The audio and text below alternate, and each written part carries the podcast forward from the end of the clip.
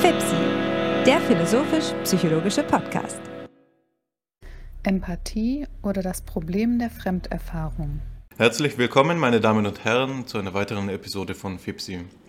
Mein Name ist Hannes Wendler und ich bin hier mit meinem Freund Alexander Wendt. Hallo Alexander. Hannes, es ist schön, äh, jetzt auch FIPSI im sommerlichen, in der sommerlichen Wärme des ähm, Junis mit dir äh, besprechen zu können. Äh, ich freue mich auf die heutige Episode und glaube, dass es eine spannende Diskussion sein wird. Da bin ich mir, äh, bin ich mir auch sicher, denn wir hatten ja, und einige Zuhörer und Zuhörerinnen wissen das vielleicht, ähm, erst vor einigen Tagen, vor zwei war es, glaube ich, oder vor dreien, eine Diskussion zu diesem Thema schon, ähm, als wir eben meinen Vortrag im Heidelberger Kreis ähm, disputiert haben. Und äh, zum selben Thema war von daher steht FIPSI heute in unmittelbarer Kontinuität dazu, aber auch ähm, zu einem Aufsatz beispielsweise, den du ja schon verfasst hast. Man kann also mit Fug und Recht sagen, dass das Thema der Fremderfahrung und das Thema der Empathie und hinzufügen müsste man noch das Thema des Ausdrucks für uns beide Themen sind, die uns ähm, nicht erst seit kurzem beschäftigen, sondern schon immer wieder und dann auch noch intensiv. Also es wird heute in diesem Sinn eine äh, Episode, die auch persönlich besonders relevant ist. Aber so viel nur vorweg. Ich will einmal kurz das Thema einführen, wenn du es mir gestattest. Und ich denke, dass ein wichtiger Hinweis ein begrifflicher ist. Wenn wir hier von der Empathie und dem Problem der Fremderfahrung sprechen, dann ist es wichtig zu klären, wovon wir überhaupt sprechen wollen. Das Problem der Fremderfahrung äh, sollte man vorwegnehmen, ist das Problem, das ähm, sich dadurch ausdrücken lässt, dass es nicht klar ist, ob wir überhaupt ähm, Zugang zum anderen haben. Das heißt, konkreter gesprochen, ähm, wenn man es ontologisch fasst, kann man es fassen als das Solipsismusproblem, also die Frage danach, ob es überhaupt andere beseelte Lebewesen gibt oder ob es überhaupt ähm, andere Iche gibt, wie man sagt. Und man kann es aber auch epistemisch fassen. Und dann wäre es die Frage danach, ähm, ob wir Zugang zu diesen anderen Ichen und ihrem Innenleben haben oder eben zu ihren bewussten Zuständen oder ähm, wie man es auch immer fassen mag. Also das ist das Problem der Fremderfahrung. Das stellt die Frage nach dem anderen Ich. Die Empathie ist nun nicht nur, vor allem in den letzten 20, 30 Jahren, ein Modewort, sondern ähm, das in aller Munde ist, das auch im Alltagssprachgebrauch sich ähm, wiederfinden lässt, sondern es ist auch eine der Antworten, die man auf das Problem der Fremderfahrung gibt. Wie haben wir Zugang zum anderen Ich? Die Antwort ist Empathie. Und Empathie ist nun ein Begriff, über den es viel zu sagen gäbe. Ich will einmal ähm, damit anfangen, eine kurze etymologische Bemerkung zu geben, weil es ja doch ein Fremdwort ist, und dann noch einen kleinen historischen Kommentar ähm, dazu machen. Und ich denke, das wird dann auch von meiner Seite alles gewesen sein, was ich zur Hinführung des Problems erörtern will. Der etymologische Kommentar hat damit zu tun, dass man es, wenn man über die Empathie spricht, mit einer Begriffstrias zumindest zu tun hat, die ich dann noch um einen Begriff ergänzen will. Die Trias, ähm, um die es geht, ist die Empathie, Sympathie und Compassio. Und die gehören zusammen etymologisch, weil die ersten beiden griechischen, Empathie und Sympathie, beides ähm, bedeutungsgleiche Worte sind. Compassio wiederum ist die Übersetzung der beiden ins Lateinische.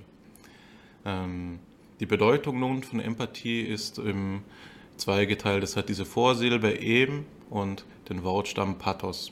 Das em kann man auffassen, jetzt mit Timo Breyer spreche ich hier mit seinem Beitrag von 2020 in diesem Handbuch für Emotionsphänomenologie, ähm, ich glaube herausgegeben von Santo und Zahevi, wenn ich mich nicht täusche.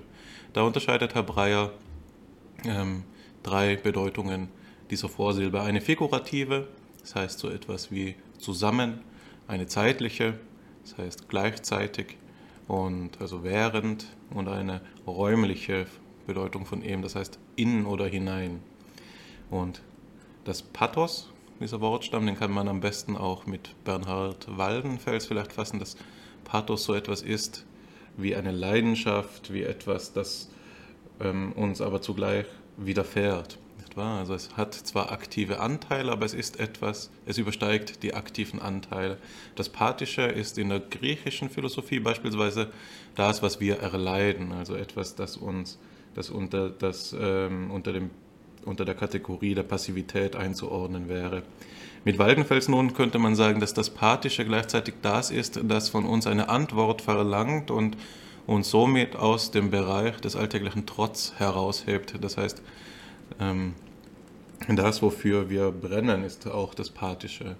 Und zusammengenommen ist die Sympathie also, äh, die, die Empathie also ähm, ein sich hineinversetzen in das, ähm, was uns widerfährt und das, was uns vom anderen her widerfährt, auf eine, und das muss man noch vielleicht dazu sagen, ergänzend, ähm, emotionale Weise. Also die Empathie ist eine emotionale, emotionale äh, Fakultät, die die Funktion erfüllt, uns Zugang zum Fremdpsychischen zu verschaffen. So wird sie gemeinhin gefasst im gegenwärtigen Diskurs. Damit ist sie relativ ähm, bedeutungsidentisch mit dem, wie man Sympathie auffasst, auch wenn der Begriff der Sympathie eine längere Geschichte hat und häufig so etwas be bedeutet wie ein gemeinsam ähm, ein gemeinsam schwingen können, ein gemeinsam fühlen können oder eben im allgemeinen Sprachgebrauch auch so etwas wie dem jeweils anderen zugeneigt sein. Ähm, das, was beispielsweise Max Scheler zum Begriff der Sympathie geschrieben hat, würde man, das wir ja in, im Podcast immer wieder gewürdigt haben und wozu heute sicherlich auch noch die Zeit sein wird, ähm, würde man heute fassen unter dem, was man affektive Empathie nennt. Die Empathie aber fasst auch noch imaginative und eher kognitivere Aspekte. Also das ähm, ist ein, sozusagen ein komplexer, eine komplexe Fakultät.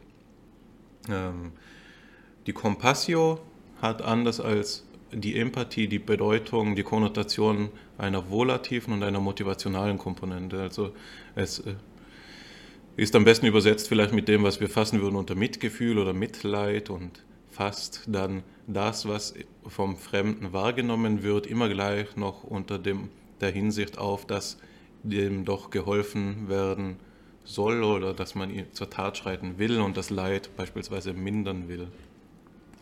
Der vierte Begriff, den ich noch abgrenzen will oder kurz zumindest ins Feld werfen will, damit keine Missverständnisse aufkommen, ist der des Altruismus. So empathisch zu sein bedeutet nicht gleich altruistisch zu sein. Altruistisch zu sein könnte man vielleicht fassen oder so wird es gemeinhin gefasst als ein uneigennütziges Helfen, also etwas, das einer egoistischen Einstellung entgegengestellt wird. Wenn im Egoismus das Ego, das Selbst, das Ich im Zentrum steht, steht beim Altruismus der andere, Allos, im Zentrum ähm, der Erwägungen. So viel zur Etymologie. Was man zur Historie der Empathie sagen muss, ist sicherlich vielfältig und ich will nur ein, zwei Kommentare machen, bevor ich hier an dich übergebe, Alexander. Ich vermute nämlich, dass du da mehr zu sagen haben wirst als ich. Ähm, ist, der, ist das folgende: Es gibt in der Empathieforschung ähm, eine spannende Übersetzungskonfusion. Der Begriff der Empathie ist schon in der Literatur, in der ästhetischen Literatur im ähm, 19. Jahrhundert, insbesondere in Deutschland, in aller Munde. Ähm, so sehr sogar, dass man verschiedene Schulen unterscheiden kann. Es gibt auf der einen Seite die ähm, Herbertsche, Herbartsche Schule, wenn man so will, die ähm, etwas formalistisch geprägt ist. Dazu zählen Denker wie Gustav Fechner, den wir, den wir erst äh, kürzlich besprochen haben, aber auch ähm, Rudolf Lotze oder Robert Zimmermann.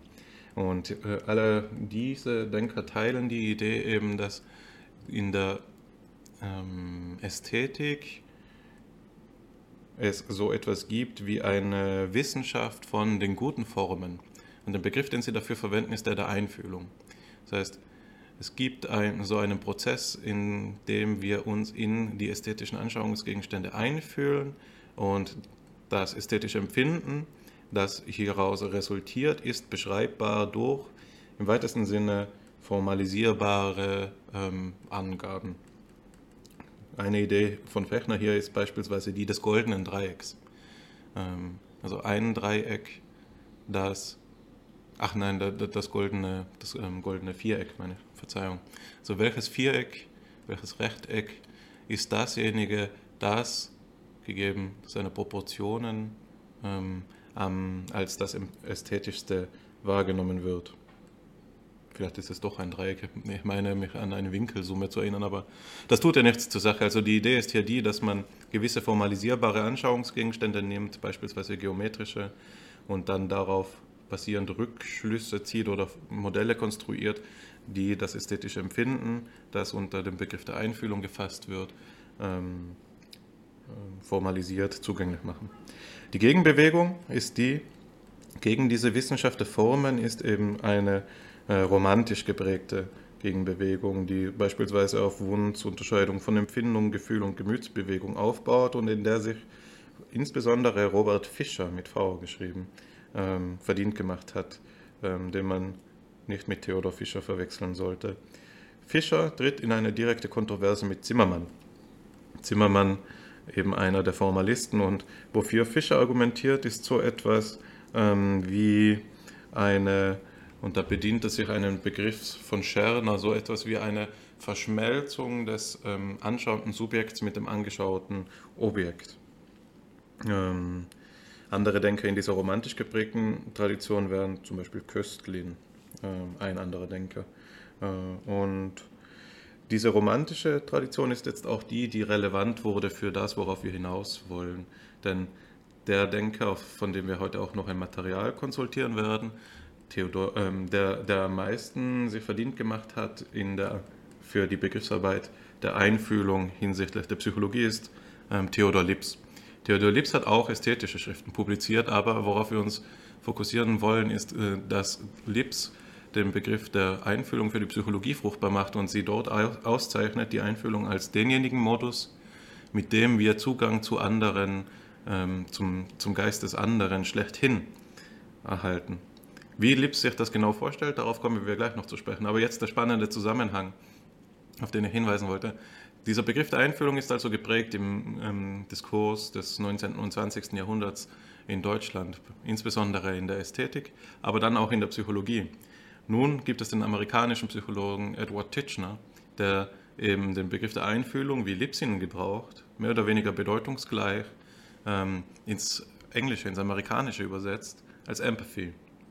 Und im weiteren Verlauf dieser Begriffsgeschichte wurde dieses Empathy ins Deutsche zurück übernommen als Empathie, wohingegen aber die Tradition von Lips, Fischer und so weiter, Zimmermann, ähm, in den Hintergrund geraten ist, sodass man eben äh, diese Linie ähm, erst wieder neu entdecken musste. Und das ist, soweit ich es übersehe, ein relativ, also es wurde natürlich nie ganz verloren, aber dass es so ähm, Public Knowledge ist, ähm, also geteilt ist unter den ähm, Intellektuellen, ist doch ein relativ junges Phänomen.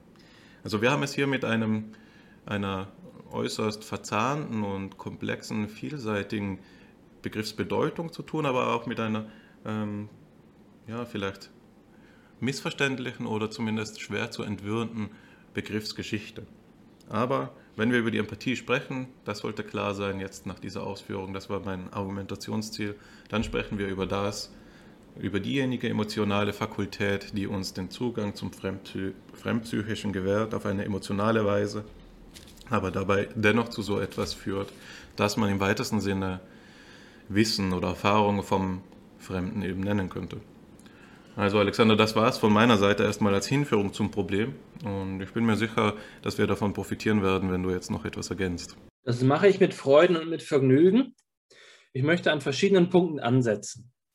Lass uns dort beginnen, wo du gerade über den historischen Zusammenhang gesprochen hast, nur um eine gewisse Struktur unseres Dialogs aufrechtzuerhalten.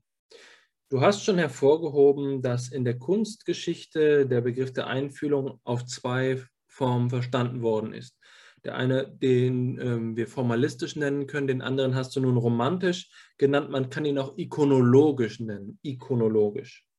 Und äh, dieser romantische, äh, dieser formalistische Begriff findet sich zum Beispiel bei Heinrich Wölflin, der ihn für seine Psychologie der Architektur verwendet hat Und genauso wie du gerade von ähm, dem goldenen äh, Quadrat gesprochen hast oder meinetwegen dem goldenen Schnitt, also hier Strukturmerkmale unserer Wahrnehmung von Kunst, uns einen besonderen Zugang zu Verhältnissen ähm, in der Kunst ermöglichen.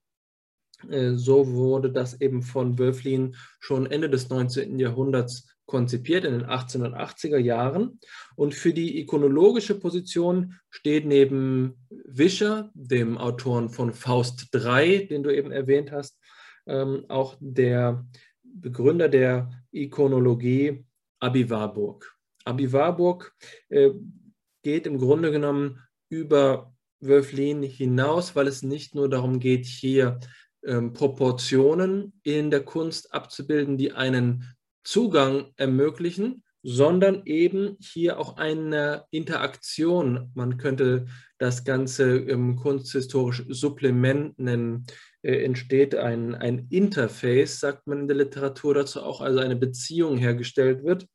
Und dafür wird gerne ein Satz von Warburg angeführt, der etwas paradox zu sein scheint. Das ist der Satz, alles, was im Subjekt ist, ist im Objekt und noch etwas mehr. Alles, was im Objekt ist, ist im Subjekt und noch etwas mehr. Das dürfen wir jetzt natürlich hier nicht als einen prozeduralen Selbsteinschluss ähm, auffassen, sondern es geht darum zu sagen, dass wir äh, in unserer Beziehung zu dem Kunstobjekt eine Ebene erschließen, in der das Objekt durch seinen Bezug zu uns als dem Betrachter, gerade durch das, was du auch als Hineinversetzen genannt hast, eine andere äh, Dimension der Bedeutung erschließt und dadurch eben auch die Subjektposition gleichermaßen in, ähm, in ein Verhältnis gesetzt wird. Und das ist, glaube ich, hier der Anschlusspunkt, dass wir nicht nur sagen, wir haben dort das tote Bild und wir sind die einzigen Akteure, die uns gegenüber dem äh, toten Bild nun so verhalten, dass wir uns in es hineinversetzen, sondern gewissermaßen, ähm, das will ich einmal so zu formulieren versuchen, versetzt sich das Bild in unserer Kunstbetrachtung auch in uns hinein. Und das ist eben also hier die Reziprozität, die Wechselseitigkeit, die in der ikonologischen Einfühlungstheorie bereits angelegt ist. Da erkennt man nun gut, wie es möglich ist, eine, eine Brücke zu schlagen zwischen dem Begriff der Einfühlung in der Kunsthistorie, die dieses doppelt zu verstehende Hineinversetzen meint, äh, zur Psychologie.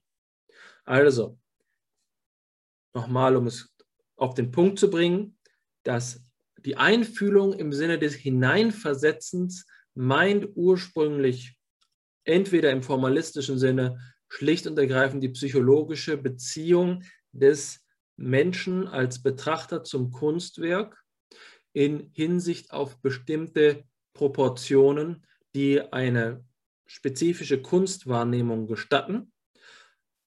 Dass ähm, Wölflin über Architektur geschrieben hat, ist dafür schon symptomatisch, dass wir also auch in, dem, in den räumlichen Proportionen und nicht nur in den also bildlichen Proportionen hier diese psychologischen Charakteristika wiedererkennen.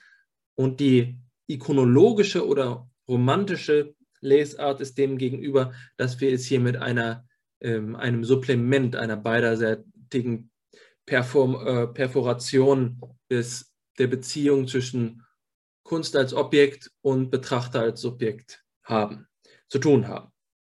Das ist etwas, was jetzt also den geistesgeschichtlichen Hintergrund äh, abbildet. Es wäre nun im Folgenden zu klären, und darauf werden wir eingehen, wie dieser Begriff äh, in der Folgezeit transformiert worden ist.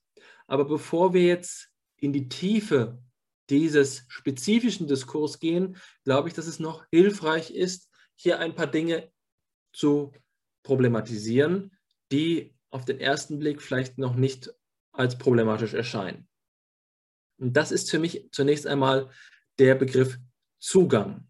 Denn du hast den Begriff Zugang verwendet und wir müssen ihn explizieren. Zugang ist selbstverständlich etwas, was wir in einem metaphorischen und in einem wörtlichen Sinne hier verstehen können. Zugang wäre vielleicht der Eintritt in den Geist des anderen, das ist schon schwierig äh, sich vorzustellen, wenn wir es in einem räumlichen Sinne meinen. Also meinen wir es vermutlich eher in einem metaphorischen Sinne. Und das erzeugt natürlich ein Problemfeld, weil diese Metaph äh, Metapher ähm, deutungsbedürftig ist. Was heißt nun spezifisch Zugang? Zugang würde nun die Idee nahelegen, dass es sich um einen Eintritt in eine Art Raum handelt, den wir als etwas Fremdes verstehen, dem wir uns, äh, mit dem wir bekannt werden, indem wir an ihm teilhaben, in ihm aufgeben, aufgehen. Es ist sehr schwierig, den Finger darauf zu legen, was das Spezifikum des Wortes Zugangs, äh, des Wortes Zugang sein soll. Und das ist, glaube ich, sehr wichtig, wenn wir verstehen wollen, was das Problem der Fremderfahrung ist.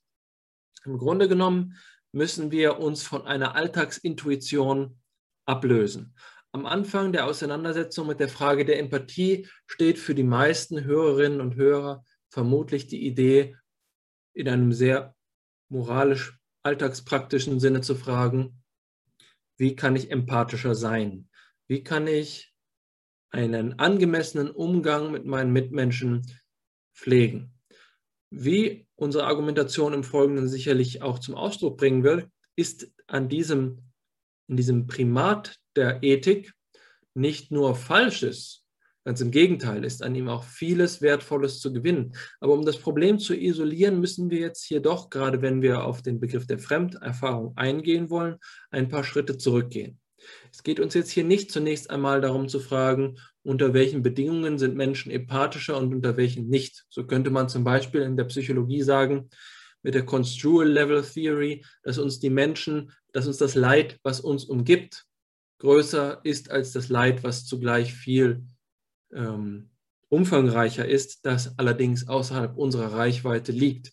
Sagen wir mal, wenn ein ähm, uns naheliegender Mensch Schmerzen hat, uns nahestehender Mensch Schmerzen hat, sind uns diese Schmerzen oft affektiv gegenwärtiger und daher auch relevanter und dringlicher als die vielleicht medizinisch gesprochen ähnlichen Schmerzen, gleichen Schmerzen, die ein anderer Mensch zu einem anderen Zeitpunkt empfindet. Und dabei geht es nicht nur darum, dass wir nicht davon wissen. Also intellektiv können wir vielleicht dieses andere Wissen auch, äh, das Wissen um das andere Leid auch haben. Wir sind uns gerade sehr wohl darüber bewusst, dass es Menschen gibt, die an Hunger leiden auf der Welt. Und dennoch ist es vielleicht so, dass sich eine Mutter äh, über den, das Hunger des zu stillenden Kindes mehr sorgt als darum, dass gerade an einer anderen Stelle auf der Welt ein Kind an Hunger stirbt. Die Frage ist jetzt also, wie könnten wir hier Empathie äh, erweitern? Wie könnten wir der Sache gegenüber angemessen uns verhalten? Das ist eine Frage, die zwar in ihrer Weise von Wert sein mag, aber wir wollen jetzt hier, um diese Fragen erst einmal richtig stellen zu können, sie ausklammern, und zwar in einem positiven Sinne ausklammern. Das heißt, wir wollen die Grundlagen der Möglichkeit, um über Empathie zu sprechen, erst einmal thematisieren, bevor wir uns den Konsequenzen annehmen. Was sind also diese Grundlagen? Grundlagen ist, sind das, was eben mit dem Begriff von Zugang und Hineinversetzen, beides mal räumliche Metaphern, angesprochen worden ist. Es ist ein Wesen, eine wesentliche Frage, inwiefern es ist überhaupt in einem beliebigen Fall von ähm, Fremdbezug, vom Bezug auf unsere Mitmenschen, die Gegebenheit des Menschen als Menschen erfolgt. Anders formuliert, wenn wir etwas erfahren, wenn wir beispielsweise etwas wahrnehmen, dann ist es in der Regel so, dass wir es als Objekt auffassen. Objekt heißt als uns entgegenstehendes Auffassen. Wir blicken in die Welt hinein und sehen um uns herum Gegenstände. Und mit Gegenstand meinen wir nicht einfach Dinge, sondern die äh, Sachverhalte der Erkenntnis, die ihr Inhalt sind. Das ist mit Gegenstand gemeint, in einem philosophischen Sinne. Jetzt ist es aber so, dass es erstmal Gegenstände unterschiedlicher Natur und unterschiedlicher Qualität gibt. Manche Wahrnehmungsgegenstände haben eine andere Farbe, das ist ein Unterschied. Andere Gegenstände haben eine andere Natur. Sie sind zum Beispiel einzelne Empfindungen, durch in einzelnen Empfindungen gegebene Reize oder sie sind Ganzheiten. Einen einzelnen Ton zu hören ist etwas anderes als eine Melodie zu hören, weil eine Melodie eine Ganzheit ist und aus mehreren Teilen besteht. Jetzt ist es aber das entscheidende Problem der Fremderfahrung, dass hier unsere Objekte der Erkenntnis Subjekte sind. Das ist das fundamentale philosophische Problem. Es gibt Objekte unserer Erkenntnis, die ihrerseits Subjekte sind. Jetzt stellt sich also die Frage, und das ist die philosophische Formulierung des Problems der Fremderfahrung, ob die Subjektivität unserer ähm, Gegenstände der Erfahrung in ihrer Gegebenheit hervorscheint. Ist sie nur erschlossen? Ist sie unmittelbar verfügbar? In welcher Art und Weise wissen wir davon, dass es sich bei demjenigen, was wir erfahren, um etwas handelt, das Empathie würdig ist? Man könnte jetzt sagen, wenn man einen Smiley sieht, wenn man ein Emoticon auf einem Telefon sieht, hat das bestimmte Merkmale, bei denen man davon sprechen kann, dass sie Emotionen entsprechen. Zum Beispiel das Lächeln auf dem Gesicht des Smileys. Warum sollte das Lächeln auf dem Gesicht des Smileys etwas anderes sein als das Lächeln auf dem Gesicht des Menschen? Das ist die Kernfrage oder eine Explikation, ein Exempel für die Kernfrage, die wir uns hier stellen wollen. Und das zu begreifen, ist eben verbunden mit der Frage danach, ob es eine Klasse von Phänomenen gibt, die genau diese Spezifikation haben, die Subjektivität in der Erkenntnis zum Ausdruck zu bringen. Und äh, deswegen kommen wir auf den Begriff des Zugangs zu sprechen. Wenn wir Zugang sagen, meinen wir eine Art von Erlebnis, in der die Subjektivität des Objektes, das wir in unserer Erkenntnis haben, selbst erscheint. Und wenn wir hineinversetzen sagen, ist bereits darin angelegt, und das werden wir später auch im Zusammenhang von Projektionstheorien thematisieren müssen, ist bereits darin angelegt, dass wir in unserer Feststellung der Subjektivität des Objektes auf unsere eigene Subjektivität angewiesen sind. Es ist also eine Verhältnisbestimmung zu uns selbst als Subjekt ist. Beispielsweise ein Vergleich, eine Analogie. Das hier ist also ähm, die Problematik, der wir uns aussetzen müssen. Und diese Problematik ist, das scheint offensichtlich zu sein, die Fundierung für alle Untersuchungen des Fremden. Insbesondere in der Psychologie. Deswegen handelt es sich bei dem Problem der Fremdwahrnehmung um ein Ursprungsproblem für die Psychologie als Wissenschaft selbst. Wenn es, wenn wir zu dem Ergebnis kommen sollten, dass in unserer Erfahrung niemals Subjektivität selbst gegeben wäre, müssten wir schlussfolgern, dass auch die Psychologie als Wissenschaft niemals von Subjekten, sondern immer nur von Objekten handelt, wenn sie Fremdpsychisches untersucht.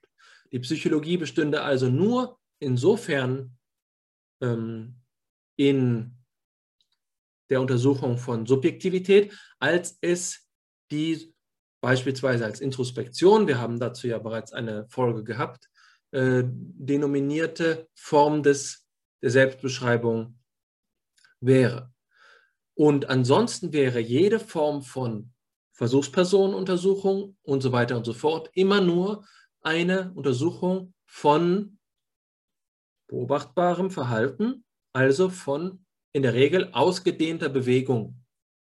Ausgedehnte Bewegung, also in der Art, dass sich die Glieder eines Körpers, in welcher Form auch immer, ob es jetzt bei der Produktion von akustischen Schallschwingungen oder ähm, eben sichtbaren, sichtbaren Körperbewegungen, dass es sich um nichts weiter handelte als um das der Natur nach allen anderen Naturvorgängen entsprechend ähm, analoge und es dabei keine Sonderstellung, das ist also auch zugleich der Bezug zur Anthropologie als Grundlage der Psychologie, keine Sonderstellung der äh, Versuchsperson als Subjekt gibt.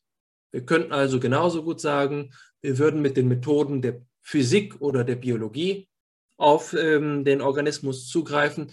Es macht keinen Unterschied. Es ist nur eine äh, Veränderung der, des Auflösungsgrades. Nur dann, wenn wir die Frage beantworten, dass es diese besondere Phänomenklasse gibt, die wir nämlich Einfühlung oder Empathie nennen, nur dann ist die Psychologie eine Wissenschaft mit einem Gegenstand, wobei die Frage nach dem Gegenstand in der Psychologie keine triviale ist, mit einem möglichen Gegenstand, der sich wesentlich von allen anderen Wissenschaften, die mit beobachtenden Verfahren arbeiten, unterscheidet. Das ist also die Konsequenz, die das Problem der Fremderfahrung für die Psychologie hat. Wie ich meine, die fundamentalste Konsequenz, die man sich für diese Disziplin überhaupt nur vorstellen kann. Da bin ich mit dir ganz auf einer Linie. Ich denke auch, dass das ähm, Reizvolle des Problems der Fremderfahrung für die Zwecke unseres Podcasts hier gerade das ist, dass man hier ähm, die Möglichkeitsfrage an die Psychologie stellen kann. Etwa nur dann, wenn das Fremdpsychische auf die eine oder andere Weise erfahrbar ist, ist Psychologie möglich. Und das kann man nicht umgehen, diese philosophische Reflexion. Ähm, es ist auch so, dass wenn jemand kommt und sagt, nun gut, Empathie, das ist schön und recht, das mag auf Subjektseite im Sinne des Individuums diejenige Fakultät sein, die das Fremdpsychische erschließt, es ähm, uns zugänglich macht. Aber darauf sind wir nicht angewiesen, sondern wir können auch sagen, wenn wir Fragebögen erheben oder Messungen durchführen, sonstiger Art, dass wir die, äh, die Funktion, die die Fakultät der Empathie individuell erfüllt, verobjektivieren und instrumentalistisch quasi oder instrumentell ähm, ebenso gut oder besser erfüllen können. Dann wäre die Antwort, die man geben muss, jetzt vor dem Hintergrund dieser ähm, Reflexionen von dir, Alexander, dass auch so ein instrumentalistischer Zugang das Problem der Fremderfahrung nicht aushebelt, sondern eine Bejahung der Möglichkeit der Erfahrbarkeit des Fremdpsychischen voraussetzt. Also nur dann können wir die Daten, die wir ähm, auch objektiv und reliabel und wie auch immer erheben, sinnvoll interpretieren, wenn wir bereits voraussetzen oder ein eben ursprüngliches lebensweltliches Wissen davon haben, dass diese Daten tatsächlich Ausdrücke sind eines anderen Subjekts.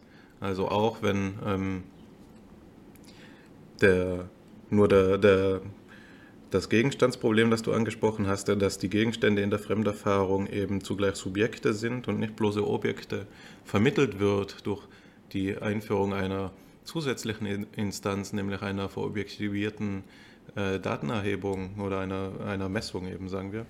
Ähm, auch dadurch wird nicht das ursprüngliche Problemfeld umgangen. Also das wäre hier ein für mich ähm, wichtiger Anknüpfungspunkt, etwas, das man sich vor Augen halten muss, wenn man eben sich auch die Frage stellt, ja, was soll denn jetzt das alles bei FIPSI? Also es ist gerade ein Paradebeispiel, die Frage nach der Fremderfahrung für die Intersektion philosophischer und psychologischer Erwägungen. Ähm, ich denke, dass das ein guter Zeitpunkt ist, um das Ganze ein bisschen anschaulicher zu machen. Und ich würde vorschlagen, dass ich ähm, das erste Material konsultiere, das wir mitgebracht haben, um das nochmal, das jetzt einmal eine frühe Quelle ähm, der psychologischen ähm, Gedanken zur Empathie jetzt noch unter dem Begriff der Einfühlung bei Lips eben ähm, betrifft.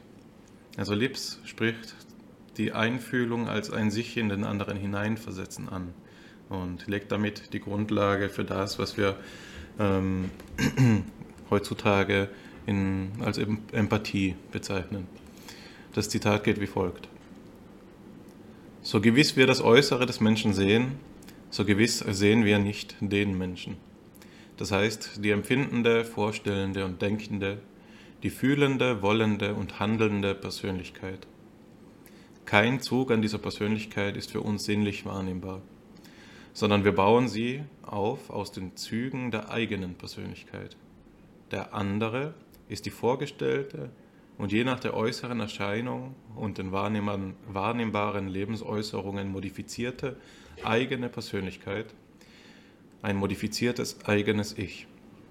Der Mensch außer mir, von dem ich ein Bewusstsein habe, ist eine Verdoppelung und zugleich eine Modifikation meiner selbst.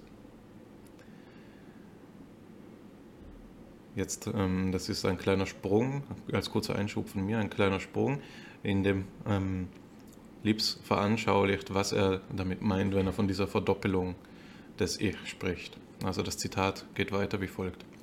Ich vollziehe in, einer solch, in solcher innerer Nachahmung nicht die Bewegungen, die der Akrobat vollzieht. Nochmal Einschub von mir. Es geht also ähm, um ein Gedankenexperiment oder um ein veranschaulichendes Bild, das Lips bemüht, nämlich das eines Akrobaten. Man kann sich einen ähm, Akrobaten am Drahtseil vorstellen oder Ringtänzer oder wie auch immer und eben uns im Publikum, die wir diesen Akrobaten beobachten und uns in ihn einfühlen. Also er schreibt weiter. Ähm, ich vollziehe in solcher innerer Nachahmung nicht die Bewegungen, die der Akrobat vollzieht, noch einmal, sondern ich vollziehe unmittelbar, nämlich innerlich oder in meinen Gedanken, die Bewegungen des Akrobaten. Ich vollziehe die Bewegungen, soweit dieser Vollzug der Bewegungen nicht ein äußerliches, sondern ein inneres Tun ist, in dem Akrobaten selbst.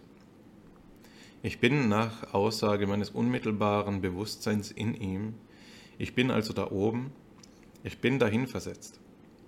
Nicht neben den Akrobaten, sondern genau dahin, wo er sich befindet. Dies nun ist der volle Sinn der Einfühlung. Diese Einfühlung nannte ich die Innenseite der Nachahmung. Diese, die tatsächliche Nachahmung, so können wir das Verhältnis auch bezeichnen, ist eine äußere Willenshandlung. Die Einfühlung dagegen ist ein Erlebnis der inneren Willenshandlung, die darin sich äußert. Damit endet das Zitat, in dem ähm, Lips eine ganze Vielzahl von Punkten ins Feld führt. Also Lips Theorie der Einfühlung als sich in den anderen hineinversetzen ist auch eine Theorie, die bekannt wurde als Projektionstheorie oder die heutzutage aufgegriffen wird in der Vorstellung einer Simulationstheorie. Den Mechanismus, den Lips vorschlägt für das Fremdver für die Fremderfahrung, für das Fremdverstehen ist nun der folgende. Ähm, es wird ein Ausdruck wahrgenommen. Und dieser Ausdruck ähm, führt dazu, dass wir uns an die Stelle dessen, desjenigen, der da ausdrückt, versetzen. Das heißt, wir vollziehen so etwas wie eine innere Simulation, in der wir uns in die Schuhe des anderen versetzen, indem wir uns vorstellen, wenn man so will, wir wären an seiner Stadt, aber ohne dabei die Distanz zu dieser Vorstellung zu verlieren. Das heißt, wenn ich den Akrobaten beobachte, dann mag ich zwar ähm, Angst empfinden, Adrenalin ausschütten oder mh, hm, was weiß ich, hm, so ein bisschen die Bewegungen imitieren, die er macht, aber es bleibt dabei dennoch zu jeder Zeit klar, dass mein Ich nicht identisch ist mit dem des Akrobaten. Also dennoch ist es so, dass man so etwas wie eine, einen inneren Ortswechsel vollzieht nach Lips. Man begibt sich an die Stelle des anderen und simuliert nun oder projiziert, wie es denn wäre, wenn man an seiner Stadt in der, seiner Lage wäre. Also was würde ich empfinden an seiner Stelle, mag man sich fragen.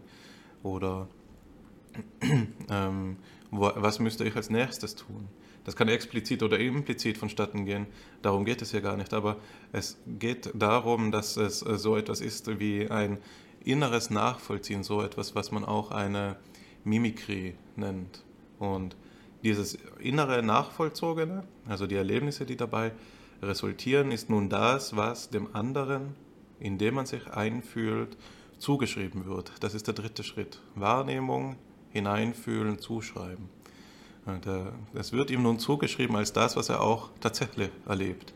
Und man hat sozusagen ein Modell erstellt, basierend auf einer Simulation, das es gestattet, das Innenleben des anderen auf ihn zu attribuieren, es irgendwie erfahrbar zu machen. Nun ist das eine Idee, eine Vorstellung, die in vielfältigen Ausführungen kommt, aber in allen ihren äh, mannigfache Probleme mit sich führt, so zumindest meiner Ansicht nach. Und eines der großen Probleme, die ich hieran hervorheben will, ist dasjenige der, ähm, des Idiomorphismus dieser Einfühlung. Also man kann hier gerade aus phänomenologischer Warte die Kritik formulieren, dass das, was erfahren wird, gar nicht eigentlich Fremderfahrung ist, sondern dass es eine, eine eigene Erfahrung ist, die auf den anderen projiziert wird. Das heißt, man kann hier die kritische Nachfrage stellen, ob Liebs Theorie überhaupt dazu in der Lage ist, das zu leisten, was sie sich anschickt zu leisten, nämlich den, den Vorgang zu erklären, vermöge welchen wir den anderen erfahren. Man kann hier kritisieren, dass diese Simulation den Solipsismus nicht überwindet. Es ist nicht klar, warum, basierend auf dieser ähm, Theorie der Einfühlung, man von einer, äh, einem Zugang sprechen dürfte. Also diesen Begriff, den du problematisiert hättest, äh, hast, Alexander, des Zugangs zum Fremdpsychischen. Man kann hier den Finger anlegen und sagen, Lips schafft es nicht, diese Brücke zu schlagen, diesen Zugang herzustellen. Wenn der Mechanismus des Zugangs Projektion, Einfühlung, Simulation, Attribution ist, dann ist diese Erfahrung, die dabei entsteht, keine echte Fremderfahrung, sondern allerhöchstens ähm, eine Verdoppelung des Ich. Also der, was ich auf den Punkt bringen will, ist, dass der Ideomorphismus der Einfühlung darin besteht, dass der andere nach dem eigenen Bild ähm, formiert wird. Er wird gar nicht als anderer erfahren, sondern als eigenes und dadurch ähm, unterwandert ähm, Lips Theorie die Ansprüche, die man an eine, an eine Theorie der Fremderfahrung stellen kann oder muss. Ähm,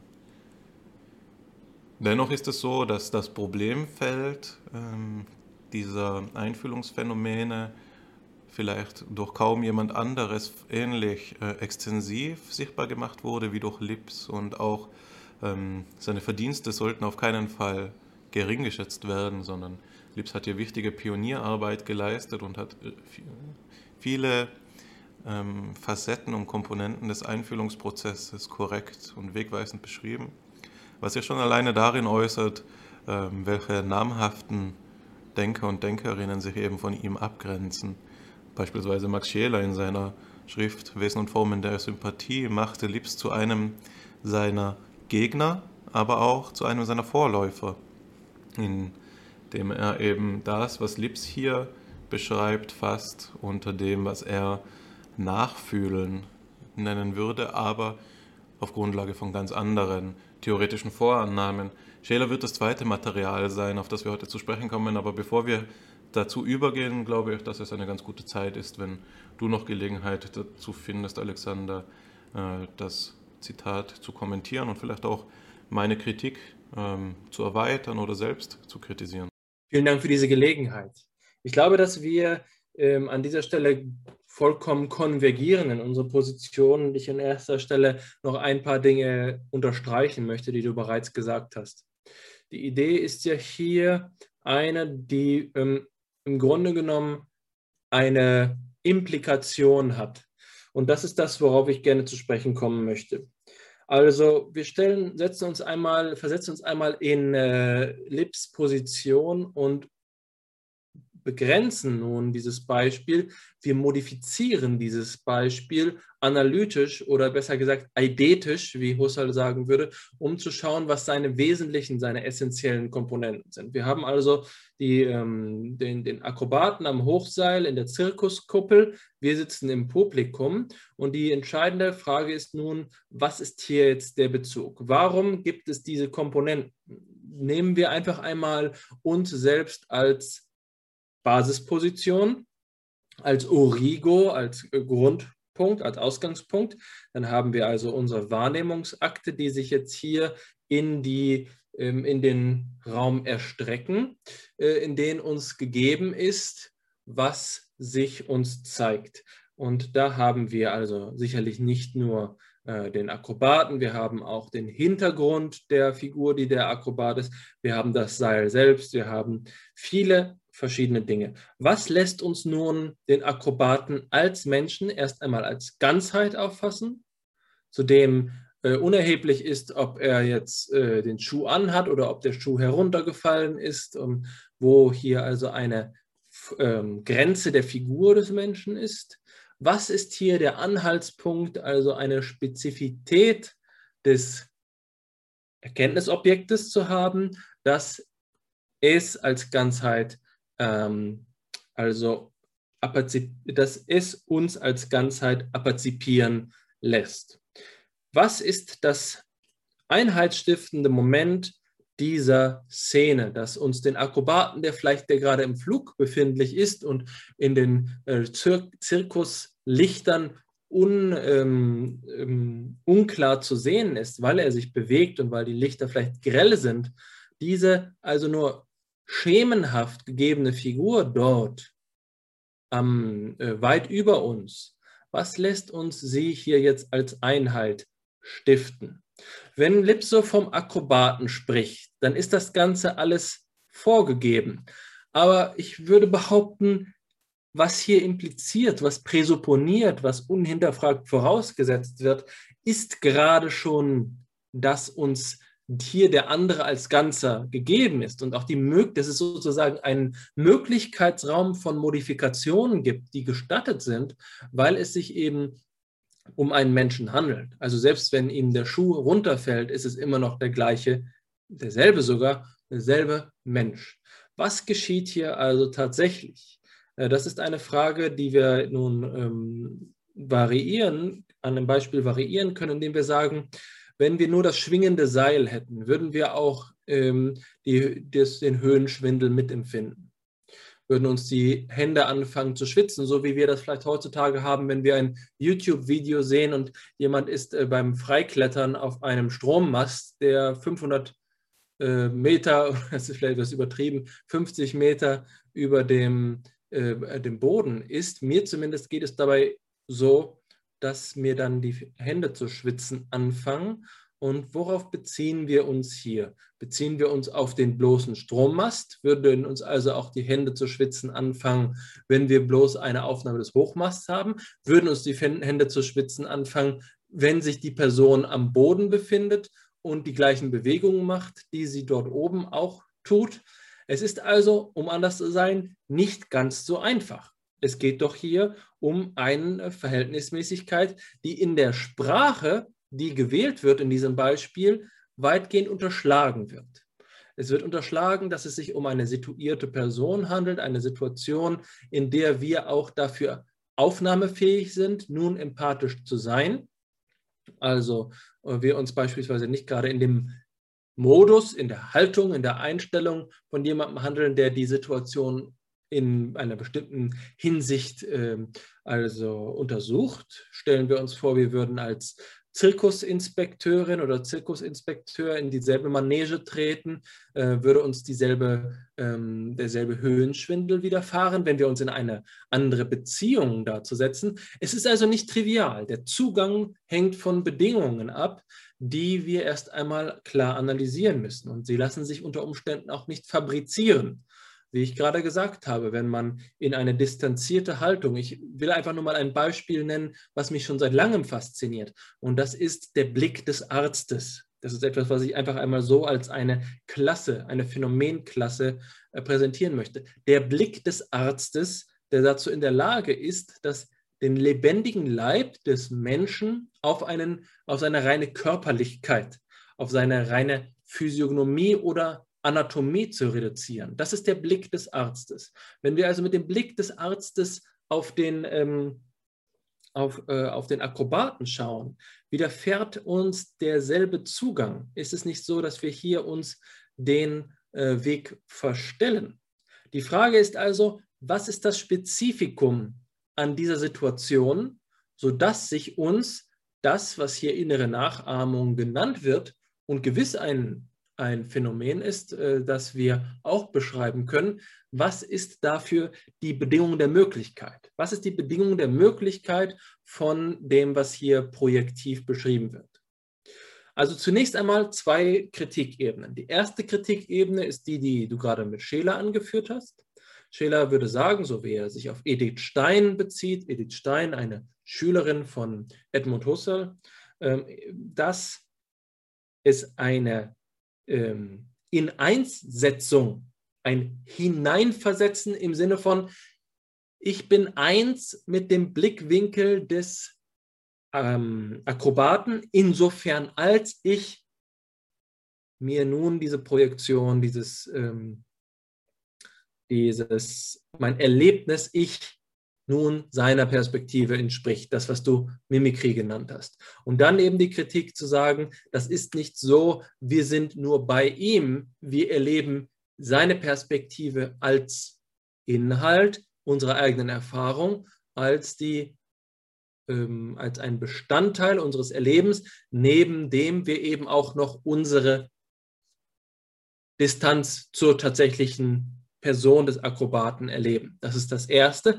Aber dann jetzt eben das Zweite und da, das ist sozusagen jetzt nur einem Kreisen der Frage, die wir in diesem Podcast heute stellen, das Problem des Zugangs selbst, das ich eben mit diesen eidetischen Variationen versucht habe zu isolieren. Also was ist an der ähm, Situativität, an der Konfrontativität, an der Begegnung mit dem anderen ausreichend, sodass wir beispielsweise den Akrobaten nicht mit einer Puppe verwechseln, die auch an dem Seil hängen könnte.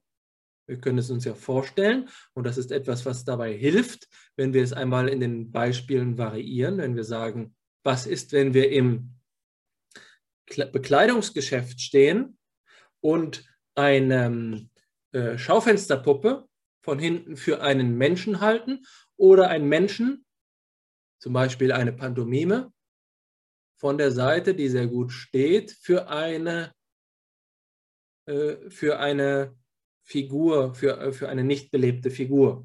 Diese Formen von Täuschungen machen uns klar, dass das, was Lips hier meint, eine wesentliche Voraussetzung hat, nämlich die Voraussetzung, die wir mit dem Problem der Fremdwahrnehmung bezeichnen.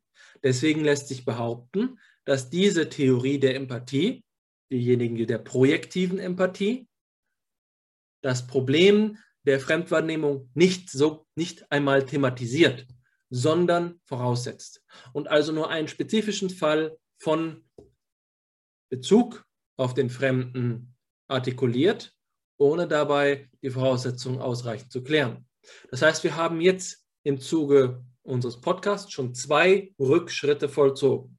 Der erste Rückschritt war von der Alltäglichkeit zu sagen, unter welchen Bedingungen kann ich empathischer sein, unter welchen Bedingungen passiert Empathie, was erlebe ich bei der Empathie ähm, und so weiter und so fort. Zurück auf die Position, die Lips bezieht, zu sagen, was ist hier der was vollzieht sich hier in der Erfahrung? Wie ist das Hineinversetzen artikuliert? Was ist äh, unsere Erlebnisform? Jetzt eben aber noch einmal zurück zu sagen, wieso gerade jetzt der Akrobat und nicht ein Hineinversetzen in das Seil, an dem er schwingt. Gerade unter der Voraussetzung von dem, was ich gesagt habe. Das bitte ich nicht hier jetzt als ein, eine Absurdität misszuverstehen. Also zu sagen, wenn der Akrobat dort oben schwingt, im schlechten Licht, in der Bewegung, in der verschwommenen Bewegung, vielleicht in größerer Distanz, erscheint er uns ja nicht als eine ähm, lebendige, klar umrissene Kontur, die wir mit ähm, Bedacht und ohne eigene ähm, also Betroffenheit, und Verzerrung der Perspektive erfahren, sondern es erinnert viel eher an eines der Gemälde von Francis Bacon, dem berühmten ähm, Maler des 20. Jahrhunderts, also nicht dem Francis Bacon, der die britische Aufklärung begonnen hat, der Maler, der dafür bekannt ist, Bewegung malen zu wollen oder gewollt äh, zu haben. Und das zeigt nun also Gemälde von Francis Bacon, bei denen wir Gesichter sehen, die, wenn wir sie als Statik auffassen, eigentlich sich der Gesichthaftigkeit, der klaren Kontur so entziehen, wie das an anderer Stelle vielleicht der Kubismus, äh, Picassos Kubismus tut, indem die Gesichter ähm, symbolhaft artikuliert sind, haben wir hier bei Francis Bacon nun Bilder, bei denen ähm, wir von vornherein dazu durch das Bild aufgefordert sind, den Raum als einen dynamischen, als einen beweglichen zu verstehen. Also das, was wir in der Sitzung äh, von FIPSI, in der wir mit Rainer Holm-Hadulla gesprochen haben, in den Renaissance-Gemälden bereits feststellen, dass dort die Blüten fliegen und das Gewand sich bewegt und der, die Haare äh, in Bewegung sind, ist eben noch nicht der letzte Punkt, denn die Bewegung ist noch nicht in ihrer Verschwommenheit artikuliert, in ihrer Unterbestimmtheit artikuliert. Also wir haben jetzt in, in der, ähm, würden wir ein Foto von dem Akrobaten machen mit einer Kamera, die der Qualität unserer Augen entspricht, käme es vermutlich zu so etwas wie einer Baconianischen Verzerrung. Und die ist akkurat. Das heißt, wir haben es gerade nicht damit zu tun, dass wir das Gesicht an Augen, Mund und Nase und so weiter erfahren, sondern hier gibt es etwas anderes. Und das ist das Faszinosum, von dem wir sprechen. Und die Wahrheit, die darin besteht, sich nicht darüber sicher zu sein, im Nebel vor sich einen Baumstumpf zu sehen oder vielleicht einen nächtlichen Wanderer. Das ist es, was das, äh, was das Problem der Fremdwahrnehmung zu einer, ähm, zu einer den, den Geist herausfordernden und anregenden Form des Denkexperimentes macht. Hm, ich stimme dir da ganz zu. Die Täuschung ist ein besonders spannender Grenzfall ähm, für anhand, der, anhand dessen man das Paradigma der Einfühlungstheorie der Fremderfahrung über sich hinausführen kann. Ich glaube, du hast das überzeugend dargestellt, warum Lips-Annahmen nicht dazu in der Lage sind, überzeugend zu beschreiben, wie diese Täuschungen möglich sind. Nun sind diese Täuschungen aber sicherlich phänomenaler Tatbestand. Also jeder kennt sie und man muss sie, wenn man eine überzeugende Theorie liefern will, ähm, plausibel erklären können und ihnen eben Rechnung tragen können. Der Punkt, auf den du verweist, den will ich noch einmal unterstreichen, ist der, dass das sich täuschen können schon voraussetzt, dass wir irgendwie hingeordnet sind auf die Möglichkeit, einen anderen, ein anderes bewusstes Lebewesen, ein anderes Ich eben zu erfahren. Ähm, und die starken emotionalen Reaktionen, die man da häufig erlebt, die Angst, die Unheimlichkeit, das Händeschwitzen und so fort, die sind natürlich auf einer, kann man natürlich deuten, auf eine Weise als ähm, Indikatoren dafür, wie bedeutsam das doch ist, worum es hier geht. Es geht ja eigentlich um nichts Geringeres als die gefühlsmäßige Grundlage der Sozialität schlechthin.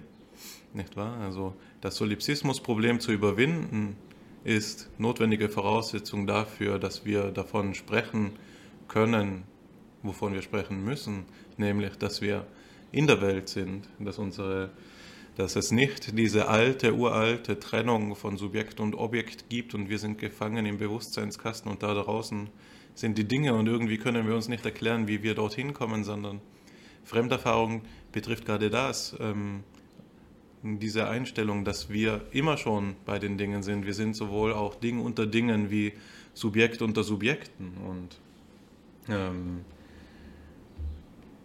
ich denke, dass, ähm, das ist einfach wichtig hervorzuheben. Aus dieser Überlegung heraus kann man beispielsweise auch eine Kritik der, des, des Modebegriffs ansetzen, den man eben die Selbstempathie nennt.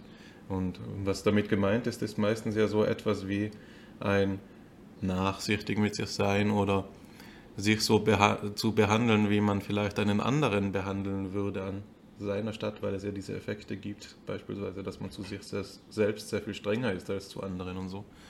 Ähm, unter all den historischen und systematischen und auch etymologischen Voraussetzungen, die wir nun ähm, ins Feld geführt haben, ist es ja klar ersichtlich, dass gilt, was Scheler sagt, nämlich, dass Selbstempathie der Sache nach nicht möglich ist. Empathie ist die Erfahrung des Fremdpsychischen und nicht des Eigenpsychischen. Und die einzige Weise, wie man es vielleicht retten könnte, was natürlich auch geschieht in psychoanalytischen Bewegungen insbesondere, wäre ähm, die Frage danach, aber so wird der, der Begriff dann seltenst nur verwendet, ob es nicht auch fremdpsychische Anteile im eigenen gibt. Nicht wahr? So dass man sehen muss, sagen wir, ein Introjekt wäre ein Begriff dafür, den man wählen könnte, oder eben etwas Verdrängtes, beispielsweise aufgrund einer traumatischen Beziehung, äh, einer traumatischen Erfahrung, könnte man sagen, dass sich ähm, psychische Anteile des anderen in, das, in die eigene Psyche einschreiben, aber unbewusst bleiben, da sie verdrängt sind oder eben noch gar nicht mal verarbeitet und so fort. Da könnte man diese Problemkreise ähm, nochmal rehabilitieren, was aber meines Wissens nach systematisch seltenst geleistet wird, sondern wenn man von Selbstempathie spricht, meint man gerade dieses zu sich selbst nachsichtig sein und nach dem historischen Begriff der Empathie dürfte man so gar nicht sprechen. Eine andere Weise, und darauf wollte ich hinaus gerade, und das ist, glaube ich, die Richtung, in die sich der Diskurs entwickeln muss, ähm, ist die, dass man den Gegensatz zwischen physisch und psychisch und innen und außen thematisiert. Also beide Gegensätze sind ja solche, die man gemeinhin auch assoziiert mit, der, ja, mit dem kartesianischen Erbe, sagen wir es mal so.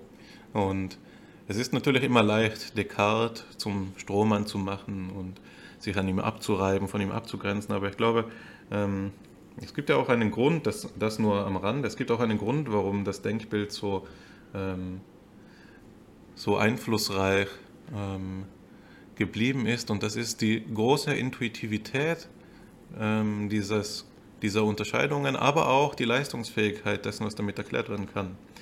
Dennoch ist es so, dass die Phänomenologie, auf die ich jetzt hinführen will, insbesondere wie sie Max Scheler eben denkt, ähm, diese Unterschiede unterwandert. Also insbesondere versucht sie den zwischen, wie ihn eben Brentano noch angesetzt hat, physischen und psychischen Phänomenen zu ersetzen durch den Unterschied zwischen äußerem und inneren Sinn, sodass das Psychische dasjenige wäre, was der innere Sinn erfasst und das physische dasjenige, was der äußere Sinn erfasst. Und da wir, das können wir einsehen am Begriff des Leibes, der ja in der, ähm, im 20. Jahrhundert zu diesem Hoffnungsträger geworden ist, als einen Begriff, an dem sich eben immer beides zeigt.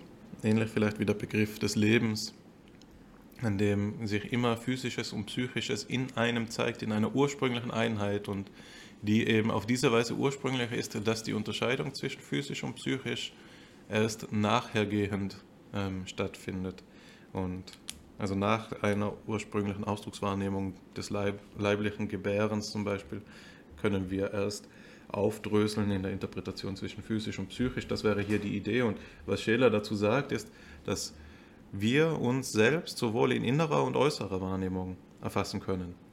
Also das heißt, konkret gesprochen, ich kann introspektiv, sagen wir mal, meine Gedanken beobachten oder meine Gefühle ähm, zum Thema machen, zu Bewusstsein bringen und dann bewege ich mich eben in der Sphäre der inneren Wahrnehmung. Aber ich kann ja auch mich ähm, gegen den Türrahmen laufen, ähm, fühlen und da erlebe ich eben die Materialität meines Leibes, eben sein Körpersein. Das ist dieser plesnerianische Unterschied zwischen Leib sein und Körper haben. Nicht wahr? Also wir sind immer beides. Körper und Leib. Wir sind Naturding, das den Naturgesetzen unterworfen ist und wir sind ähm, ja, psychisches Ding, das dem Willen gehorcht, sagen wir es mal so. Ähm, und das ist eben in einer ursprünglichen Einheit. Und worauf Scheler jetzt nun hinaus will, ist, dass dasselbe für den anderen möglich ist. Das heißt, wir können nicht nur uns in innerer und äußerer Wahrnehmung erfassen, sondern auch den anderen. Und das geschieht äußerlich klarerweise durch sinnliche Wahrnehmung. Sagen wir, ich sehe ihm seinen Körper an, ich sehe ihr ähm, die Locken im Haar an. Und, aber auch innerlich kann ich den anderen wahrnehmen, beispielsweise eben in, seiner Ausdruck, in, in seinem Ausdruck. Und das ist der ähm, systematische Ort, an dem es überzuleiten gilt an das nächste Material, das wir mitgebracht haben. Ich bin einmal so frei und lese das noch vor und würde dir dann gleich den Raum geben, das zu kommentieren. Also es geht zu Scheler, äh, zu Scheler und der von ihm entworfenen Theorie der direkten Fremdwahrnehmung, ähm, die eben als eine Alternative aufgefasst werden kann zu die, derjenigen Einfühlungstheorie von Lips, wo wir beide wahrscheinlich dazu geneigt wären zu sagen, dass es nicht nur eine Alternative ist, sondern dass es eben der einzige Weg ist, um jetzt ein Wort von dir zu entlehnen, Alexander. Der einzige Weg in der Frage nach der Fremderfahrung ist eben die direkte Fremderfahrung anzunehmen. Scheler schreibt, sicher ist es wohl, dass wir im Lächeln die Freude, in den Tränen das Leid und den Schmerz des anderen, in seinem Erröten seine Scham, in seinen bittenden Händen seine Bitten, in dem zärtlichen Blick seiner Augen seine Liebe, in seinem Zähneknirschen seine Wut, in seiner drohenden Faust sein Drohen, in seinen Worten lauten die Bedeutung dessen, was er meint, und so weiter direkt zu haben vermeinen. Wer mir sagt, das sei aber keine Wahrnehmung, da es keine sein könne, es könne aber keine sein, da es eine Wahrnehmung nur ein Komplex sinnlicher Empfindungen sei und es, und es sicher keine, Verzeihung, da eine Wahrnehmung nur ein Komplex sinnlicher Empfindungen sei und es sicher für Fremdpsychisches keine Empfindung gäbe und sicher erst recht keine Reize, den bitte ich, sich von so fragwürdigen Theorien doch zum phänomenologischen Tatbestand zurückzulenken. Hier endet das Zitat, das auf eine Reihe von ähm, ja, dass man anhand einiger der Dimensionen, die darin auftauchen, von der Ansicht Lips abgrenzen kann. Die wichtigste, die ich noch ähm, anmerken will, ist diejenige, dass ähm, alles das, was Scheler in diesen Formulierungen des Innenseins ähm, zur Sprache bringt, also im Lächeln die Freude, in den Tränen das Leid und in den Worten lauten die Bedeutung und so weiter. Also die Idee ist jetzt hier die, dass alles das, was ähm, Scheler als Beispiele für Ausdrucksverhalten nennt, für Ausdrücke, für ihn Dinge sind, die in sich, also in einer ungeschiedenen Einheit, das Fremdpsychische enthalten. Und da diese Dinge, also diese Ausdrucksphänomene für Scheler unmittelbar zugänglich sind, vermöge der eben jetzt bei in seiner Terminologie sympathischen Fakultät, ist es auch so, dass das Fremdpsychische uns unmittelbar gegenwärtig ist, unmittelbar gegeben ist.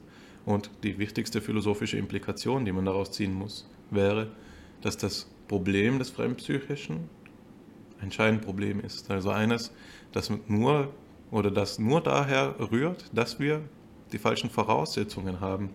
Beispielsweise eben das, was eben auch Scheler anspricht, einen zu engen Wahrnehmungsbegriff. Einen, wenn er sagt, es, man möge, wenn, sich, wenn jemand ihm widerspricht und sagt, man könnte doch so etwas wie Fremdpsychisches gar nicht empfinden. Es gibt dafür keine Empfindungen und die Wahrnehmung ist nichts weiter als eine Komplexion von Empfindungen, dann würde Scheler hier antworten müssen oder wir mit Scheler hier antworten auch, dass das ein zu enger Begriff der Wahrnehmung ist. Denn ähm, man muss es eben so sehen, wie Scheler sagt, und sich auf den ursprünglichen phänomenologischen Tatbestand zurücklenken und einsehen, das Fremdpsychische ist immer schon gegeben und in meinem lebensweltlichen Vollzug frage ich mich keine zwei Sekunden, wenn mich jemand anlächelt, ob diese Person mir wohlgesonnen ist. Das in, in, es mag natürlich Ausnahmesituationen geben, wo man ein Lächeln hinterfragt, aber auch dort gilt, dass dieses Lächeln, das hinterfragt wird, immer noch als Ausdruck eines innerseelischen, eines fremdpsychischen ähm, gegenwärtig ist. Also das wäre wieder die, äh, die, dieser Grenzfall der ähm, Täuschung, den du angesprochen hast, Alexander, den jetzt aber anders als die Projektionstheorie, die Einfühlungstheorie ähm, mit der direkten Fremderfahrungstheorie von Scheler aufgefangen werden kann und sinnvollerweise beschrieben werden kann. Also die direkte Fremderfahrungstheorie ist, und das ist mein letztes Wort, das, was sie füllt, die Lücke dessen, was wir meinten, bei Lips vermissen zu müssen. Wie kann es sein, dass wir überhaupt dazu veranlasst werden, uns in den anderen hineinzuversetzen? Die Antwort ist, dass wir eben diesen direkten Fremdzugang haben. Das hast du bereits sehr schön kommentiert und erneut kann ich hier nur ergänzen. Ich glaube, das ist ähm, im Wesentlichen genau um dieses Faszinosum des Direkten geht, etwas direkt zu haben vermeiden. Aber bevor ich dazu komme, möchte ich noch einen Kommentar vorschieben, und zwar indem ich das Zitat von hinten nach vorne lese, nämlich die Idee der, äh, die du bereits angesprochen hast, des fragwürdigen, ähm, ähm, der fragwürdigen Theorien, die dem phänomenologischen Tatbestand zu widersprechen scheinen.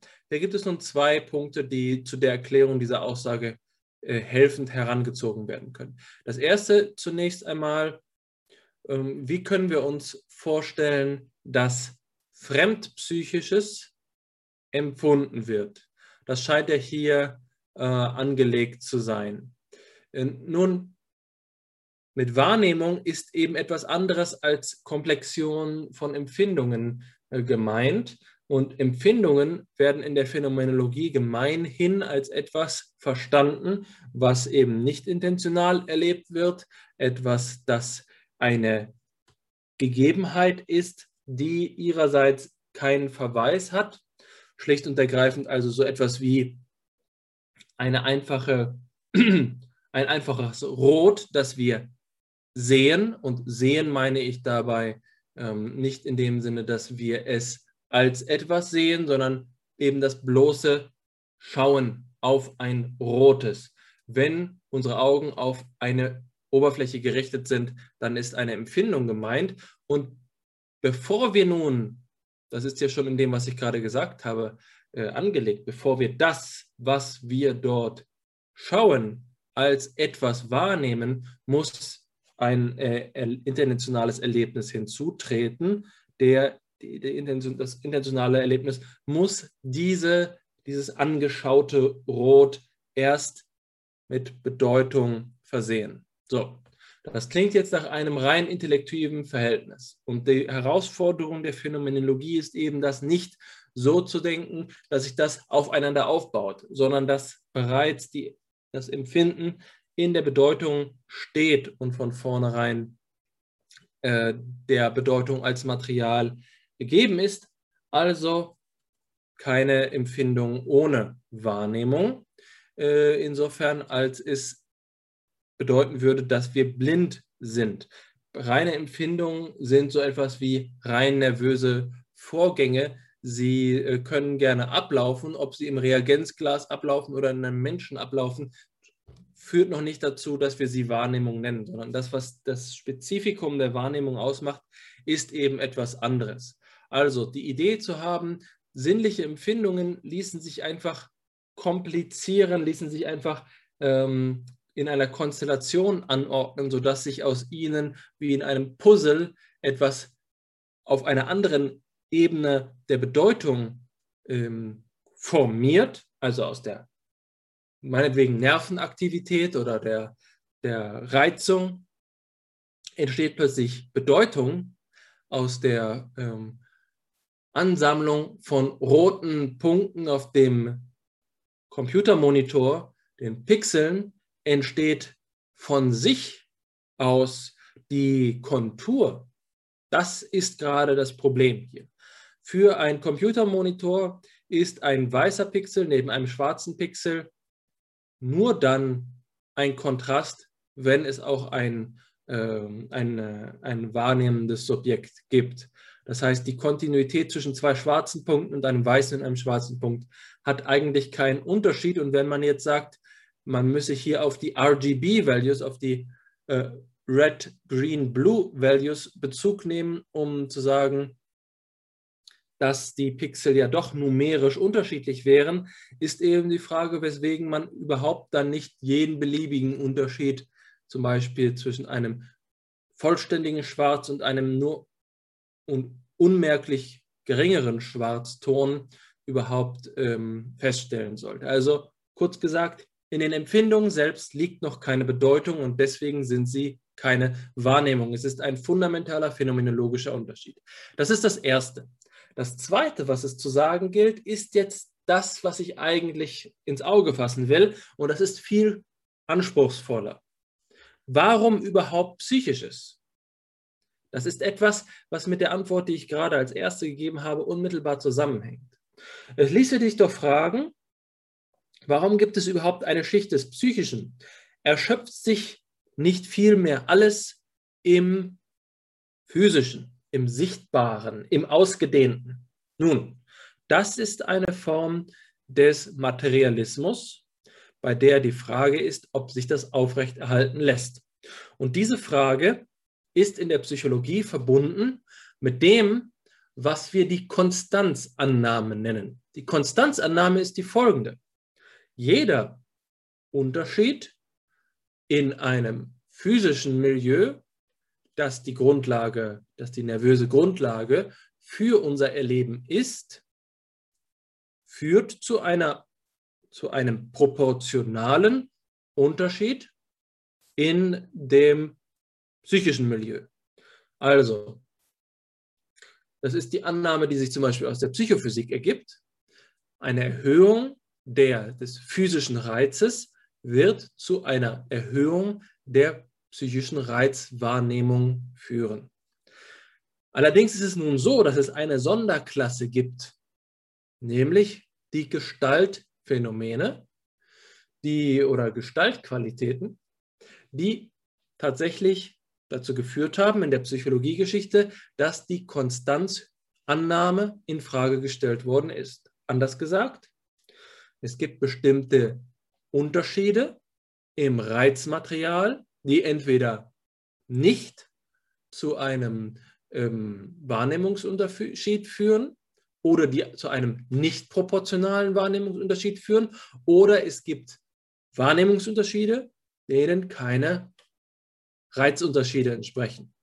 Das ist der Bruch mit der Konstanzannahme, der wesentlich für die, für den, für die Überwindung der sogenannten Assoziationspsychologie und der Psychophysik gewesen ist. Psychophysik und Assoziationspsychologie sind zwei psychologische Denkansätze, die in ihrem Kern auf die Konstanzannahme aufbauen. Wenn wir aber nun das, die phänomenologischen Tatbestände, die Tatbestände, die wir auch deskriptiv psychologisch nennen können, an, in diesem Sinne blicken auf das, was tatsächlich erfahren wird, also auf das Explanandum, nicht einfach nur auf die physikalischen Reizmuster, sondern auf das, was das Erleben ist, das wir zu erklären meinen, dann sehen wir, dass es hier nicht ausreicht. Das wird an einem einfachen Sachverhalt, den die, Psycholo den die Phänomenologie gut kennt, deutlich. Das ist die, das in der, dasjenige, was wir im Kognitivismus das Multirealisierbarkeitstheorem nennen. Das bedeutet, dass bestimmte gegebene Reize auf unterschiedliche Weise repräsentiert werden können. Selbst der Kognitivismus, also die moderne Form der Psychologie, akzeptiert diesen Umstand.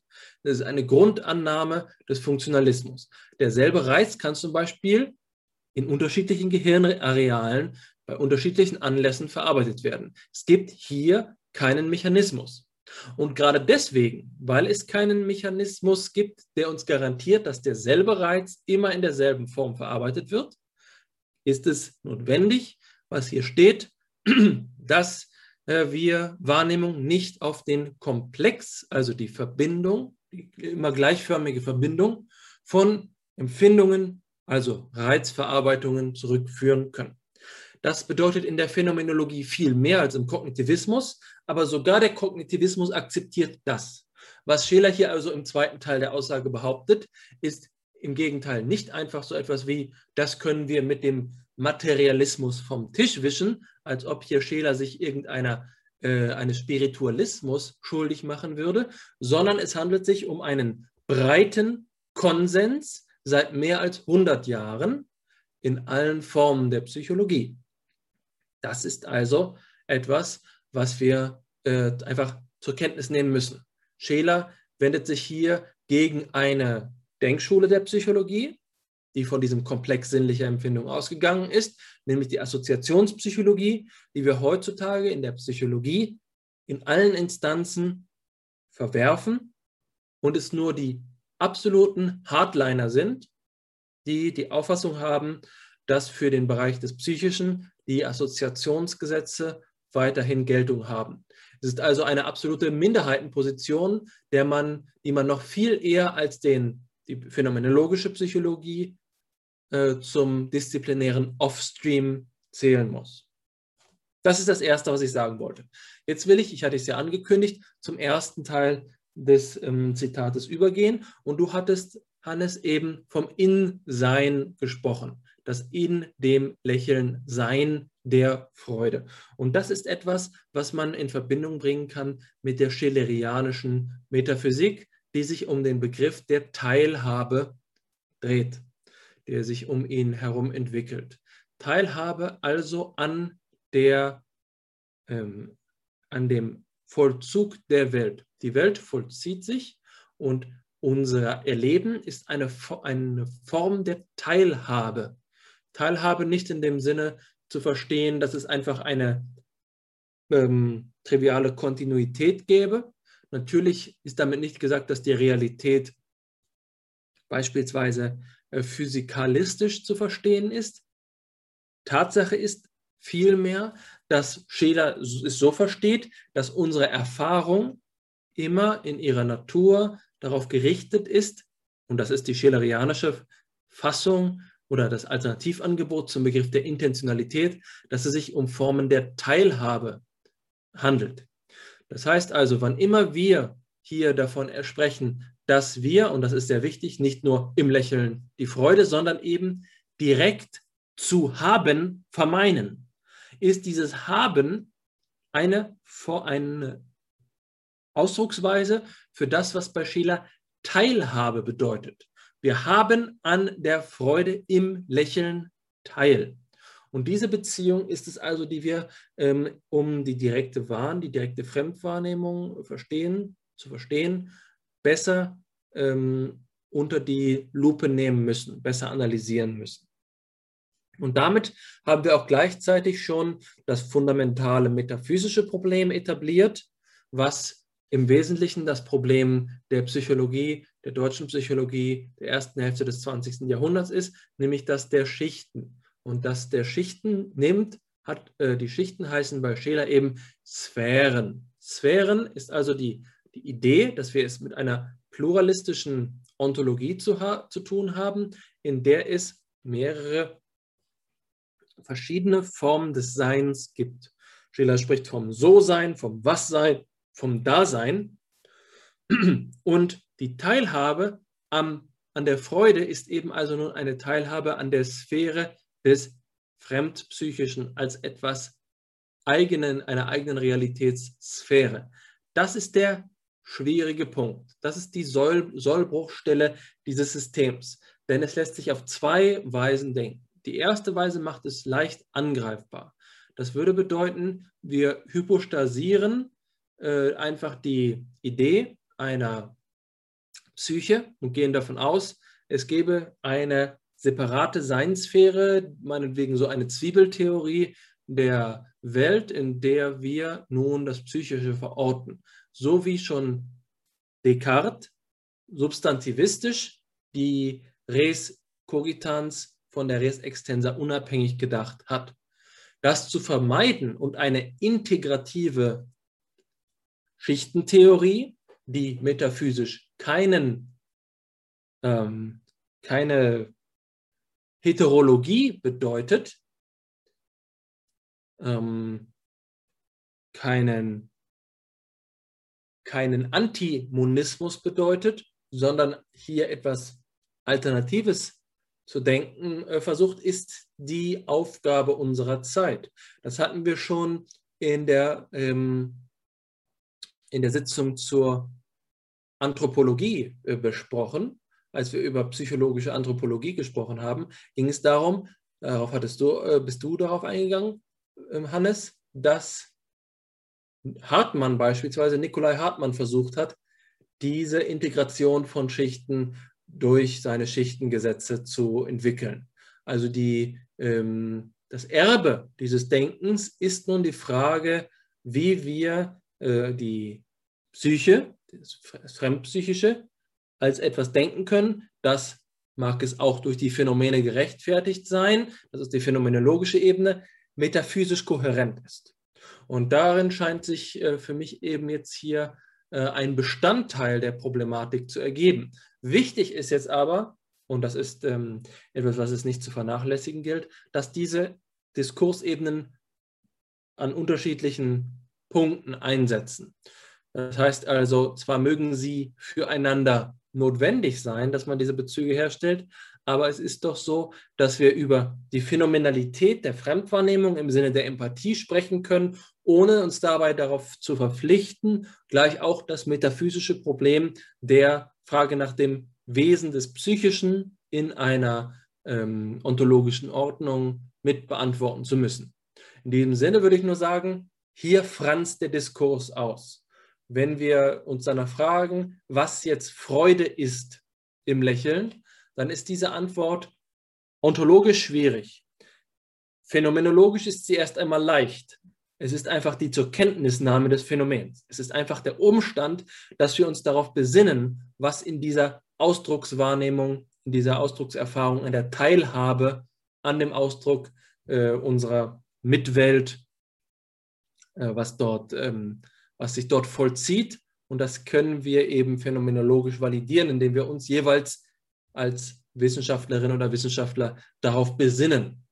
Alles Weitere ist unter Umständen ein Rattenschwanz an Problemen, der sich aber, und das ist ganz wichtig, für alle, für alle Ideen der Fremdwahrnehmung ergibt. Das ist keine für die äh, Position der direkten Fremderfahrung exklusive Position und gerade deswegen, weil, wie wir vorhin angedeutet haben, die Projektionstheorie die Frage nach der direkten Fremderfahrung impliziert, ist es auch eine, die die anderen Theorien erben.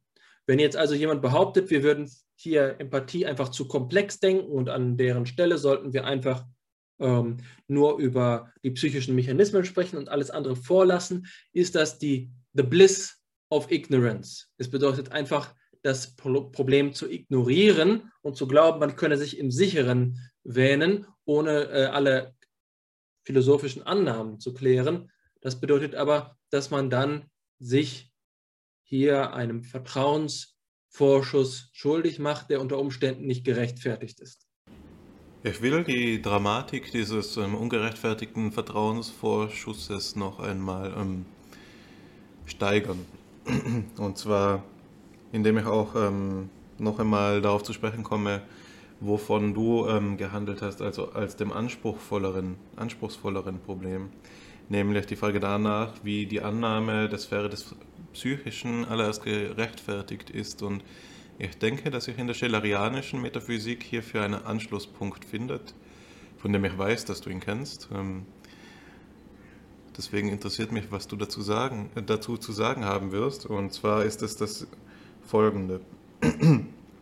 ähm, wenn wir Ausdrücke wahrnehmen, dann geschieht das auf der Vitalsphäre. Nicht wahr? Also das ist die Intersektion von Psyche und Körper. Wir erleben lebendiges Ausdrucksverhalten. Zumindest ist das der paradigmatische Fall. Und für diesen Fall, das ist jetzt meine, ähm, meine Unterstellung, ist die direkte Ausdrucks, äh, die direkte Fremderfahrungstheorie optimiert. Dafür ist sie am leichtesten einzusehen, dafür ist sie am intuitivsten. Ich sehe im Lächeln die Freude. Natürlich beschränkt sie sich nicht darauf. Scheler spricht auch von der Bedeutung im Klingen, äh, im Lauten der Worte. Ne?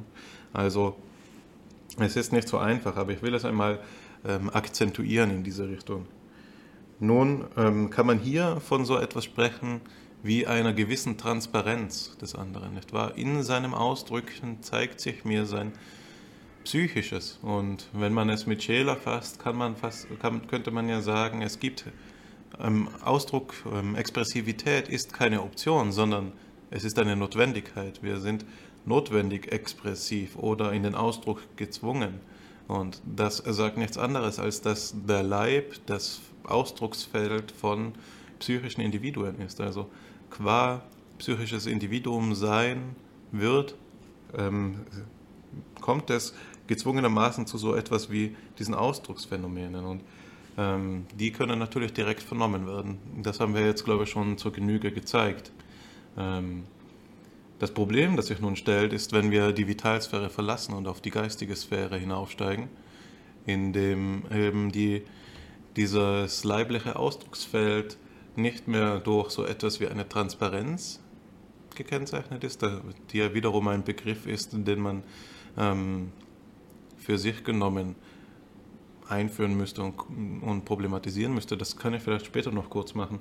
Aber worauf ich jetzt hinaus will, ist eben, wenn wir uns auf der geistigen Sphäre bewegen, dann, und das sage ich mit Scheler, haben wir folgende schwierige Situation der Opazität, also der Undurchsichtigkeit, das Gegenteil zur Transparenz. Dort ist es ja so, dass wir, wenn wir den anderen als seelisches Individuum anerkennen, ein anderes Ich, auch seine Freiheit anerkennen müssen. Und die geistige Sphäre ist diejenige, die eben ähm, autonom strukturiert ist. Das heißt, die sich selbst ihr Gesetz gibt und die für sich selbst entscheidet, ob sie sich nun preisgibt, vernehmbar macht, offenbart oder eben nicht. Das heißt dann aber auch unzugänglich bleibt. Und Scheler sagt jetzt das Folgende. Auf dieser geistigen Sphäre wissen wir um die absolute Intimsphäre des anderen. Ähm, und wir wissen, dass diese uns aus eigener Kraft her nicht zugänglich ist. Aber gerade so viel wissen wir noch. Und davon ausgehend, das hat natürlich auch wichtige Implikationen für die Liebe, denn die Liebe wird sozusagen, das hat ja Kant schon so gesehen, ein sich gegenseitig schenken, sich einander gegenseitig schenken. Also, dass beide Parteien ähm, jetzt in diesem, ja, das sind natürlich Diskurse, die noch vor den ähm, gegenwärtig en vogue sich befindlichen Ideen der Polyamorie ähm, entwickelt wurden. Man müsste das heutzutage vielleicht etwas ausdifferenzieren oder kritisch einordnen in beide Richtungen, kritisch gegenüber eben diesen diadischen Modellen und kritisch gegenüber der Möglichkeit ähm, von polyamorösen Modellen. Also, aber das einerlei, also ich beschränke mich jetzt der Einfachheit halber auf Scheler ähm, und Kant, dass dieses sich einander gegenseitig schenken aus freien Dingen gerade der Formalismus der Liebe ist. Nicht wahr? Also, dass Liebe immer diesen Geschenkscharakter hat, dadurch, dass sich ein geistiges Wesen einem offenbart, dass man dazu nicht veranlassen kann, sondern Liebe muss von außen kommen. Es hat diesen Widerfahrenescharakter und natürlich ist die Liebe ähm, einer der ähm, wichtigsten Fälle von Fremderfahrung. Ähm, das taugt also auch noch einmal, um ähm, die Reichweite, Tragweite ähm, des heutigen Themas zu illustrieren. Das ist mein erster Punkt. Ähm, ich möchte noch ähm, kurz etwas ähm, Zweites erwähnen, will es aber auch gar nicht überstrapazieren. Und zwar sind wir beide jetzt darauf zu sprechen gekommen, schon wiederholt, was es denn damit auf sich hat, dass alternative Theorieangebote eben einen zu engen Wahrnehmungsbegriff haben. Aber was noch aussteht, ist eben ein Gegenangebot. Und ein Gegenangebot ist dasjenige, das ähm, beispielsweise Hanne de Jäger ähm, skizziert, wenn sie eben eine interaktionistische Erweiterung der direkten Fremderfahrungstheorie präsentiert, das eben auf Gedankengängen aufbaut, die auch schon Professor Fuchs in seinen aus Heidelberg, sie sind beide aus Heidelberg, in, ähm, entwickelt hat, nämlich die Idee ist hier die, dass wir Wahrnehmung als ein, einen Lebensprozess begreifen müssen. Und als Lebensprozess ist Wahrnehmung hin auf die Bedeutungskonstitution der Welt gerichtet oder genauer gesagt daran beteiligt. Man kann also sagen, Menschen als Lebewesen nehmen nicht einfach alles wahr, was man ja schon physikalisch daran zeigen kann, dass gewisse Wellenlängen gar nicht ähm, wahrnehmbar sind im engeren Sinne, sondern Lebewesen nehmen das für sie Bedeutungsvolle wahr. Im Sinne einer Nischenanpassung. Das heißt, es gibt für ähm, jedes Lebewesen unterschiedliche Dinge, die von Bedeutung sind. Und zu dieser Sphäre der Bedeutsamkeit zählt im Falle des Menschen vielleicht mehr als für alle anderen Lebewesen, wobei das eine Aussage ist, die man wie alle Aussagen, äh, die die anthropologische Differenz betreffen, weitergehend qualifizieren müsste, aber ich spare es wieder aus, der Einfachheit halber, die für den Menschen eben besonders bedeutsam ist. Und so dass es ähm, hier unter der Annahme eines ähm, eben, sagen wir einmal, lebensphilosophisch-biologischen Wahrnehmungsbegriffes das Selbstverständlichste wäre, zu sagen, das Fremdpsychische ist erfahrbar, denn es ist ja bedeutungstragend. Und man kann das Ganze dann, und das ist eigentlich das, was die Jäger macht, noch um den Begriff der Interaktion erweitern, sodass eben ähm, der Wahrnehmungsbegriff bei dem jetzt ja, wenn wir ihn so reichhaltiger ähm, auffassen, schon die Grenze zur Kognition verschwimmt, auch noch auf Seiten der Handlung hin zu verwässern wäre, insofern als dass Wahrnehmungsprozesse des Fremdpsychischen immer auch ein Spiel von Geben und Nehmen, von Cues und Hinweisen und so beinhaltet. Man denke da an die Zeigegeste, der man folgt und man sieht vielleicht nicht, was der andere einem zeigen will, blickt nochmal zurück, macht dieses Social Monitoring, nicht wahr, das man auch von Kleinkindern schon kennt und dann macht er vielleicht eine Augenbrauenhebung und man schaut nochmal hin, vielleicht sieht man es immer noch nicht, man geht näher hin, sieht es immer noch nicht, fragt nach und so weiter. Also es ist ein interaktiver Prozess, das Wahrnehmen und nicht zu trennen, weder von der Kognition noch von der Handlung, wenn wir es eben von der Lebenswelt her denken. Da ist der Punkt von der Jäger, den man anführen kann als einen wichtigen Punkt, ähm, was eben die Erweiterung und das Weiterdenken dieser schelerianischen Gedanken, die ja immerhin schon 100 Jahre alt sind, betrifft. Eben ein positives Gegenangebot gegen den engen Wahrnehmungsbegriff ist dieser sogenannte, jetzt von Sean Gallagher, reiche oder smarte, also kluge Wahrnehmungsbegriff, dem er den sensualistischen als armen oder dummen entgegensetzt. Das Problem, das Gallagher sieht bei dem armen Wahrnehmungsbegriff ist, dass er, und das haben wir ja auch schon gesehen, eben so etwas braucht wie der Enrichers. Also wie kann es denn sein, dass wenn wir nur Empfindungen, also Sinnesreizungen wahrnehmen, ähm, es zu so etwas wie Ganzheitsempfindungen kommt oder so etwas wie einer, einem Sinnerlebnis.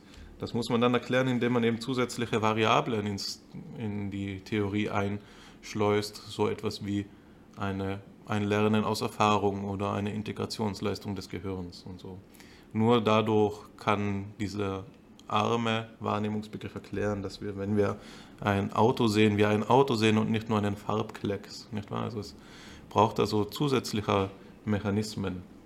Und das, ähm, was von Seiten der Kognitivisten oder der Einfühlungstheoretiker den direkten Wahrnehmungstheoretikern vorgeworfen, vorgeworfen werden könnte, wäre natürlich zu sagen, nun, was die Erfahrung des Fremden direkt macht, was uns diese Unmittelbarkeit vorgibt, sind eigentlich die Prozesse, die wir eben auch schon für die Einfühlung veranschlagen können. Man könnte ja sagen, ähm, es, es, sind eigentlich die Spiegelneuronen oder was auch immer man für einen zugrunde liegenden Mechanismus annimmt, der dann diese automatische, schnelle, immer schon gegebene direkte Fremderfahrung ermöglicht, wenn man eben jetzt das kopernikanische, die kopernikanische oder galileische Einstellung hat, die wissenschaftliche, wohingegen jetzt der Jäger sagen würde, ja, das ist doch aber eine nachträgliche Erklärung und wir müssen die Realisationsbedingungen von den Geltungszusammenhängen getrennt halten, wofür ich auch plädieren würde.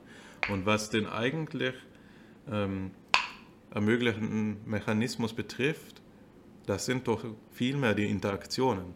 Die Interaktionen, die wir mit der Welt haben, als Lebewesen, die im, also in der Fülle der Bedeutung ihres Wahrgenommenen stehen, die eben auch mit anderen zusammenarbeiten und so fort. Also das ist die lebensweltlich naheliegende ähm, Alternative, die ich ähm, auch für spannend halte und die auch so weit geht, dass sie eben bis zu den experimentellen Paradigmen informativ sein kann.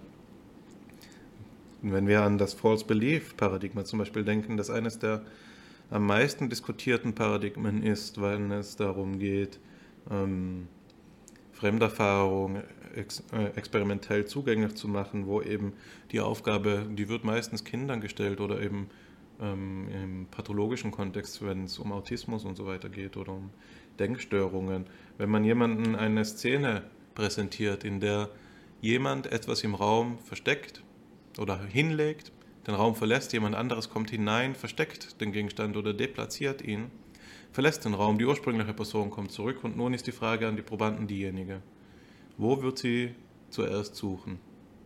Die Person an dem Ort, an dem sie den Gegenstand gelassen hat, bevor er versteckt wurde oder deplatziert wurde, oder an dem Ort, an dem die zweite Person ihn hingegeben hat, also deplatziert hat.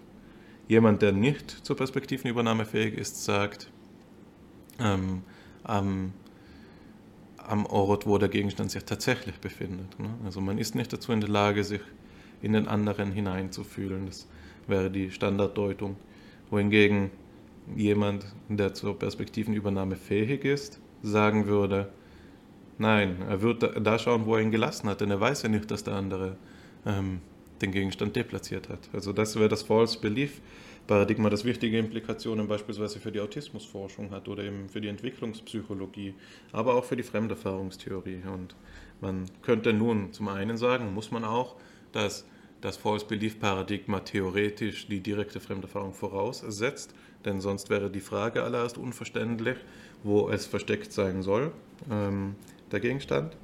Aber auch auf der anderen Seite eben von der Unterscheidung profitieren kann, die man, die wir eingangs auch schon genannt hatten, ähm, die man jetzt mit, ich nenne, formuliere sie nochmal um, mit Timo Breyer wieder ähm, von seinem Aufsatz zum Perspective Taking and Self-Affection ähm, aus 2019, wo er sagt, es gibt diesen Unterschied zwischen egozentrischer und allozentrischer Perspektivenübernahme. Perspektivenübernahme. Und die egozentrische ist die, von der die ähm, Einfühlungstheorie gehandelt hat, wo es der Präsenz des anderen gar nicht wirklich bedarf, um ähm, denn die Simulation des Perspektivenübernehmens zu machen, die Projektion durchzuführen, wohingegen allozentrische Perspektivenübernahme so eine ist, die die Präsenz des anderen voraussetzt und für die der andere unhintergehbar notwendig ist, um zu so etwas zu gelangen wie einer sinnvollen ähm, Fremd, ähm, ja, einer sinnvollen Fremderfahrung. Und das ist auch zugleich die Grenze dieses kognitivistisch geprägten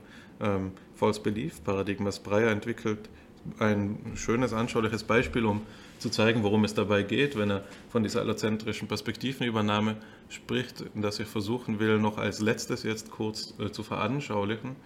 Ähm, vielleicht können wir das auch einspielen oder in die Kommentare der, des Podcasts schreiben, weil es sonst vielleicht schwer vorzustellen ist. Man stellt sich vor, man gibt mit der Bildschirm, äh, mit der, mit der Tastatur folgendes aus. Den senkrechten Strich, den man erzeugt, wenn man Alt, GR und die größere oder kleine Taste gleichzeitig äh, betätigt, also die neben Shift, und einen Unterstrich. Und nun gibt es zwei Subjekte, also das formt so ein L dann. Ne? Und nun gibt es zwei Subjekte die ähm, jeweils auf der einen oder anderen Seite hm, dieses Symbol anschauen und man fragt eben, ja, wie sieht das denn für den anderen aus? Soweit braucht es noch kein Wissen über den anderen oder keine, ähm, keine also so, so weit können alle zur Verfügung stehenden Theorien das beschreiben. Nicht wahr? Man versetzt sich in den anderen hinein und stellt sich eben vor, was man selbst wahrnehmen würde. Aber dafür braucht es die Präsenz des anderen noch nicht. Anders ist es nun, wenn beispielsweise wir die Sphäre der Bedeutung einladen und berücksichtigen. Sagen wir, die Person, die ähm, auf der Seite sitzt, dass sie das betreffende Zeichen eben als L wahrnimmt, ist zugleich jüngst getrennt von jemandem, der Leonhard heißt und empfindet also Trauer. Und wenn nun dieselbe Aufgabe gestellt wird, muss man doch, um adäquat von der Erfahrung des anderen zu sprechen, mit berücksichtigen, was wir wissen über diesen anderen, nämlich, dass sie nicht nur ein Zeichen wahrnimmt, sondern ein Zeichen, das sie als L, das sie eben von ihrer Perspektive heraus als L erfasst, doch daran erinnern könnte, dass oder triggern könnte, dass eben dieser Trennungsschmerz nochmal aktiv wird. Oder es kann ja noch komplexer sein. Es kann auch sein, dass dieser Leonard sie mit einer Linda betrogen hat und dass L sie an beide erinnert, die betreffende Person, sodass nicht nur Trauer dort ist, sondern auch noch Wut. Und dann hätten wir es mit so einem Fall von muddled emotions eben zu tun, die in der allozentrischen Perspektivennahme, Übernahme dann gegenwärtig wären. Und das, worauf ich hinaus will, ist, dass die Frage nach der Fremderfahrung im Labor zugänglich ist, experimentell erforscht werden kann und von, diesen, von dieser Art phänomenologischer Erwägung profitiert. Also es direkte ähm, forschungspraktische Implikationen gibt von dem, was wir jetzt weitestgehend natürlich, ähm, wie es ja auch dem Thema oder der, dem Podcast-Format entspricht, von der theoretischen Seite her durchleuchtet haben. Also das noch ähm, von meiner Seite als Kommentar, das war jetzt auch sehr lange. Ähm, ich hoffe, ähm, dir sind deine Punkte nicht entfallen, Alexander. Ähm, genau, also ich will dir das Wort übergehen. Besonders interessieren würde mich, wenn du dazu eine Meinung hast, wie gesagt, dieser erste Punkt zur, zur Freiheit des anderen in der Geistessphäre. Ähm, Genau, aber auch alles andere, was du sagst, ist natürlich immer spannend. Selbst wenn es mir entfallen wäre, wäre es wohl kaum schlimm, denn das war ein meines Erachtens ganz hervorragender Ausblick ähm, auf und vor allen Dingen auch der äh, Anschluss des Themas an sehr aktuelle Sachverhalte und Forschungsprogramme. Ich möchte äh, zweierlei betonen. Erstens denke ich, dass ähm, wir bereits neue Themen erschlossen haben, die ihrerseits einer eigenständigen Bearbeitung äh, verdienen, und zwar in einer eigenständigen Folge.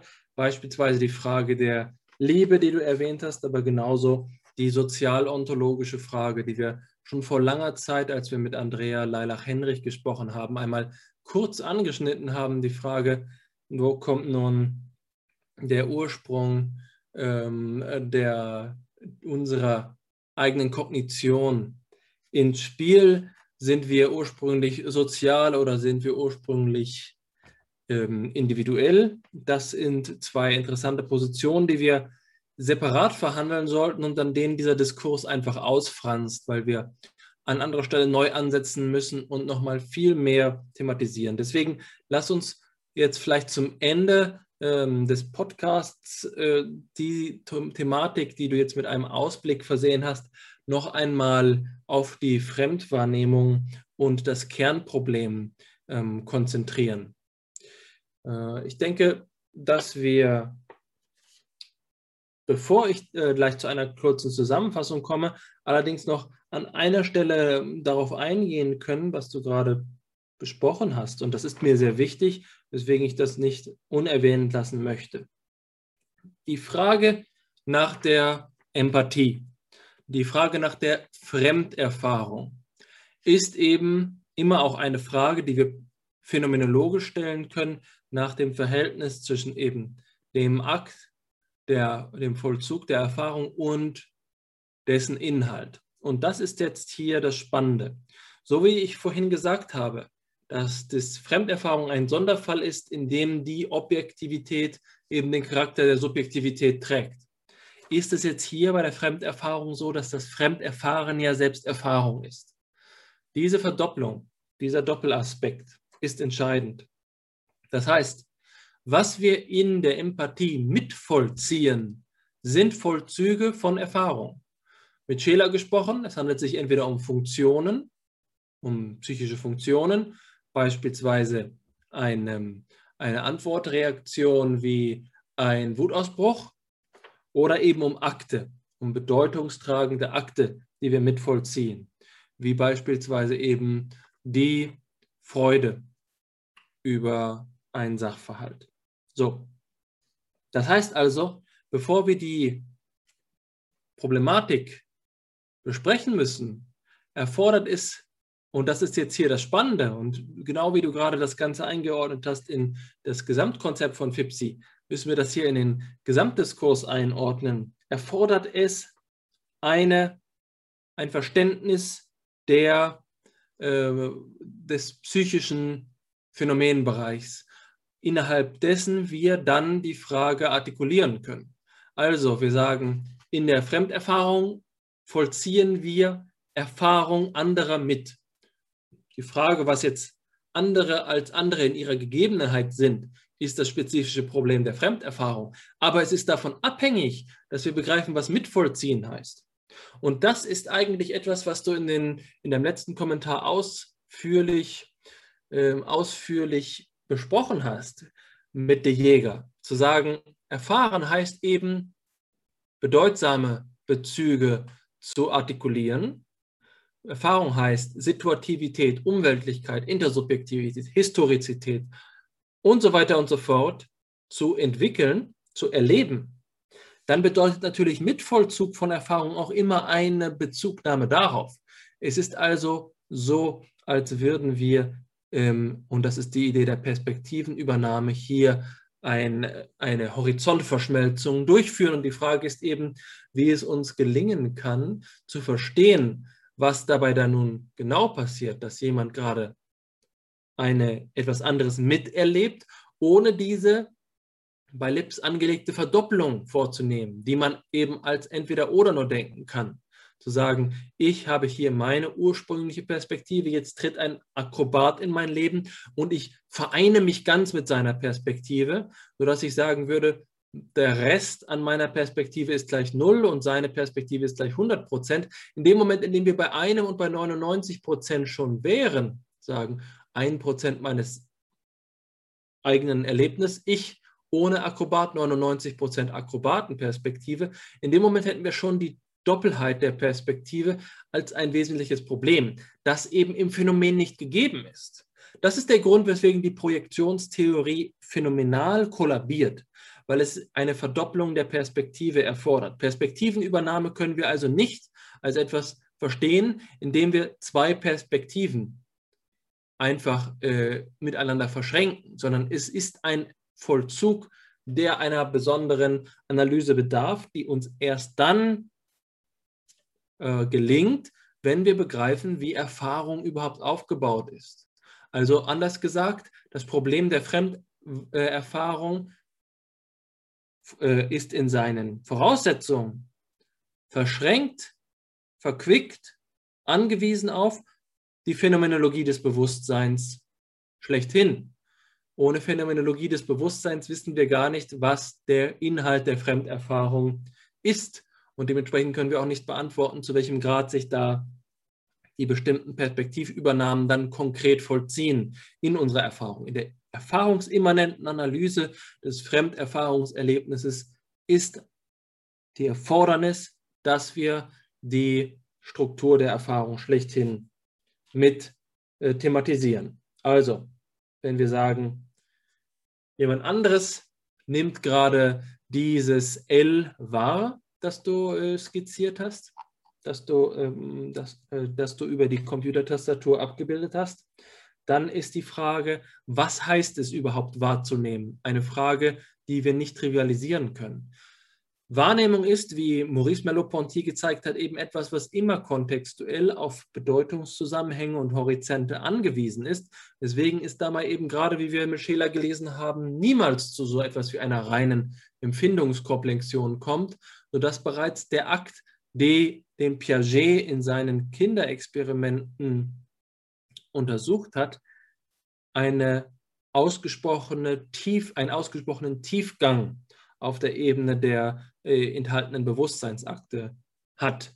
Anders gesagt, der Wahrnehmungsakt, der Akt der Wahrnehmung ist nicht sozusagen der Paradefall von etwas, was man unverfänglich auf äh, beispielsweise optische Reizung zurückführen kann, sondern es ist einer der anspruchsvollsten Fälle von Akten. Nun aber äh, ist, glaube ich, für ähm, diese Sitzung das meiste gesagt und wir sind mit Ausblicken und Ergänzungen äh, verblieben, die wir in den folgenden Episoden dann nachholen können. Mir bleibt es an dieser Stelle, eine äh, kleine Zusammenfassung zu liefern. Wir haben in der heutigen Sitzung das Problem der Fremderfahrung eingeführt, indem wir es eingeordnet haben in verschiedene Kontexte. Der erste Kontext ist der, in dem wir uns an den alltäglichen und wissenschaftlichen Begriff der Empathie angenähert haben, um zu verstehen, was die diskurshaften Voraussetzungen dabei sind. Wir sind mit Lips dabei dann darauf gekommen, dass wenn wir in der Psychologie und im Alltag über Empathie sprechen, eben schon immer eine Perspektivübernahme, einen Bezug auf, die, ähm, auf das andere Subjekt vorausgesetzt ist und sich dann die Frage stellt, wie das funktional abläuft, wie wir uns vorstellen können, dass uns der andere in seiner Perspektive gegeben ist. Aber dann kamen wir eben zu der Einsicht, dass dieser Ebene der Betrachtung wiederum eine zweite Ebene vorausgeht, die das eigentliche Problem der Fremderfahrung ist, nämlich die Gegebenheit des anderen schlechthin. So. Und die zu artikulieren, haben wir versucht, indem wir auf Scheler Bezug genommen haben.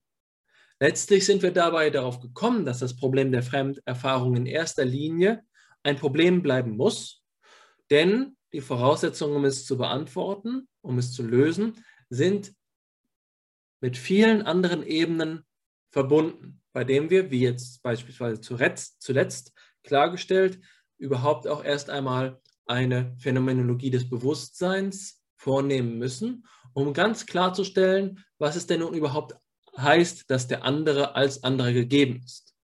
Und wenn ich schon so viel vom anderen spreche, dann muss natürlich gleichzeitig auch gesagt sein, dass die ähm, Lösung des Problems nicht nur mit der Phänomenologie des Bewusstseins, sondern eben auch mit der Sozialontologie, aber eben auch der Alteritätsphilosophie verknüpft ist.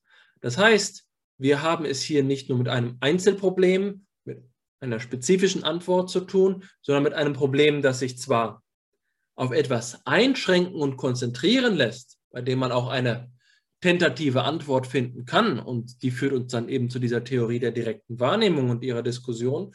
Aber das eben eher ein Problemfeld, ein Bestandteil eines Problemfeldes ist, das uns aufzeigt, wie anspruchsvoll und vernetzt, verwoben die ganze Problematik ist und wir uns letztlich eben an den Punkt führen, an dem wir ganz im Geist dieses Podcasts sagen, dass Philosophie und Psychologie in ihrem Zusammenhang erst eine Antwort darauf geben können, wie wir uns all diese auf anspruchsvollen und eigenartigen und bemerkenswerten, denkwürdigen Vorgänge äh, erklären.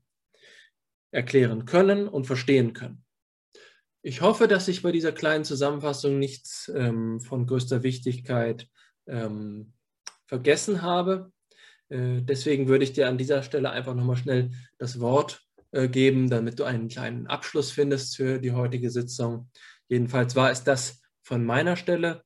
Äh, natürlich gibt es endlos mehr zu sagen wie gewohnt. Das ist für uns vielleicht ein Podcast-internes Gütekriterium, wenn es sich um einen ewigen Diskurs handelt und ein ewiges Gespräch geführt werden muss. Übrigens ein Motiv, das ewige Gespräch, das wir äh, aus der Romantik haben. Die, die Romantik hat den Gedanken des ewigen Gesprächs gedacht. Ähm, wenn wir ein ewiges Gespräch führen können, dann ist es eine gute Folge gewesen oder zumindest sind die Voraussetzungen für, für einen Gedanken in ihr angelegt.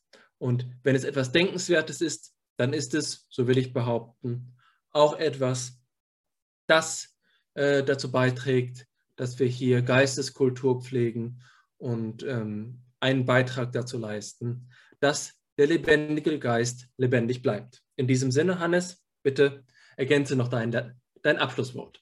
Ja, vielen Dank. Ähm, ich muss mich natürlich sehr zurückhalten, um nicht ähm, noch einmal ausführlicher auf die ganzen Punkte einzugehen. Es ist jetzt ja aber auch schon nach der Zusammenfassung, weswegen ich es aphoristisch halten will.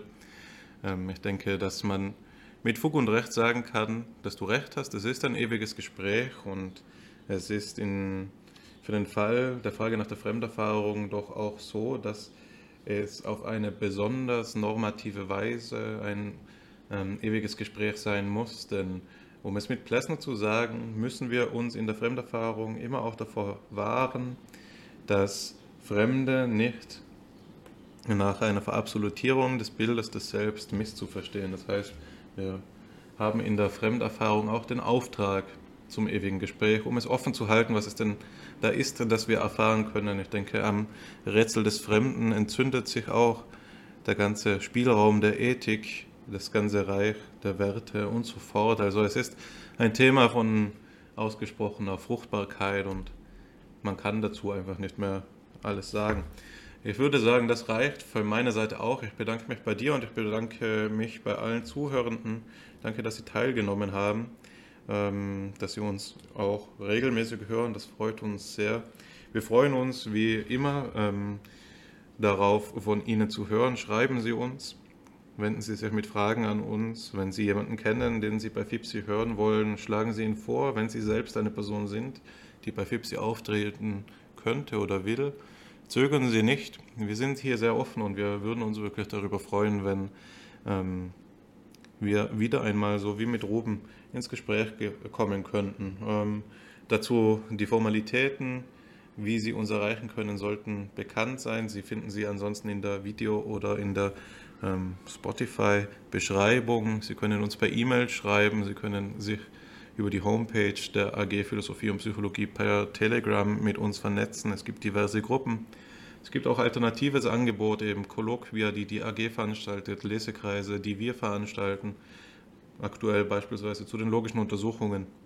Die sind prinzipiell offen für interessierte Geister. Wir freuen uns über jeden. Genau so viel von mir.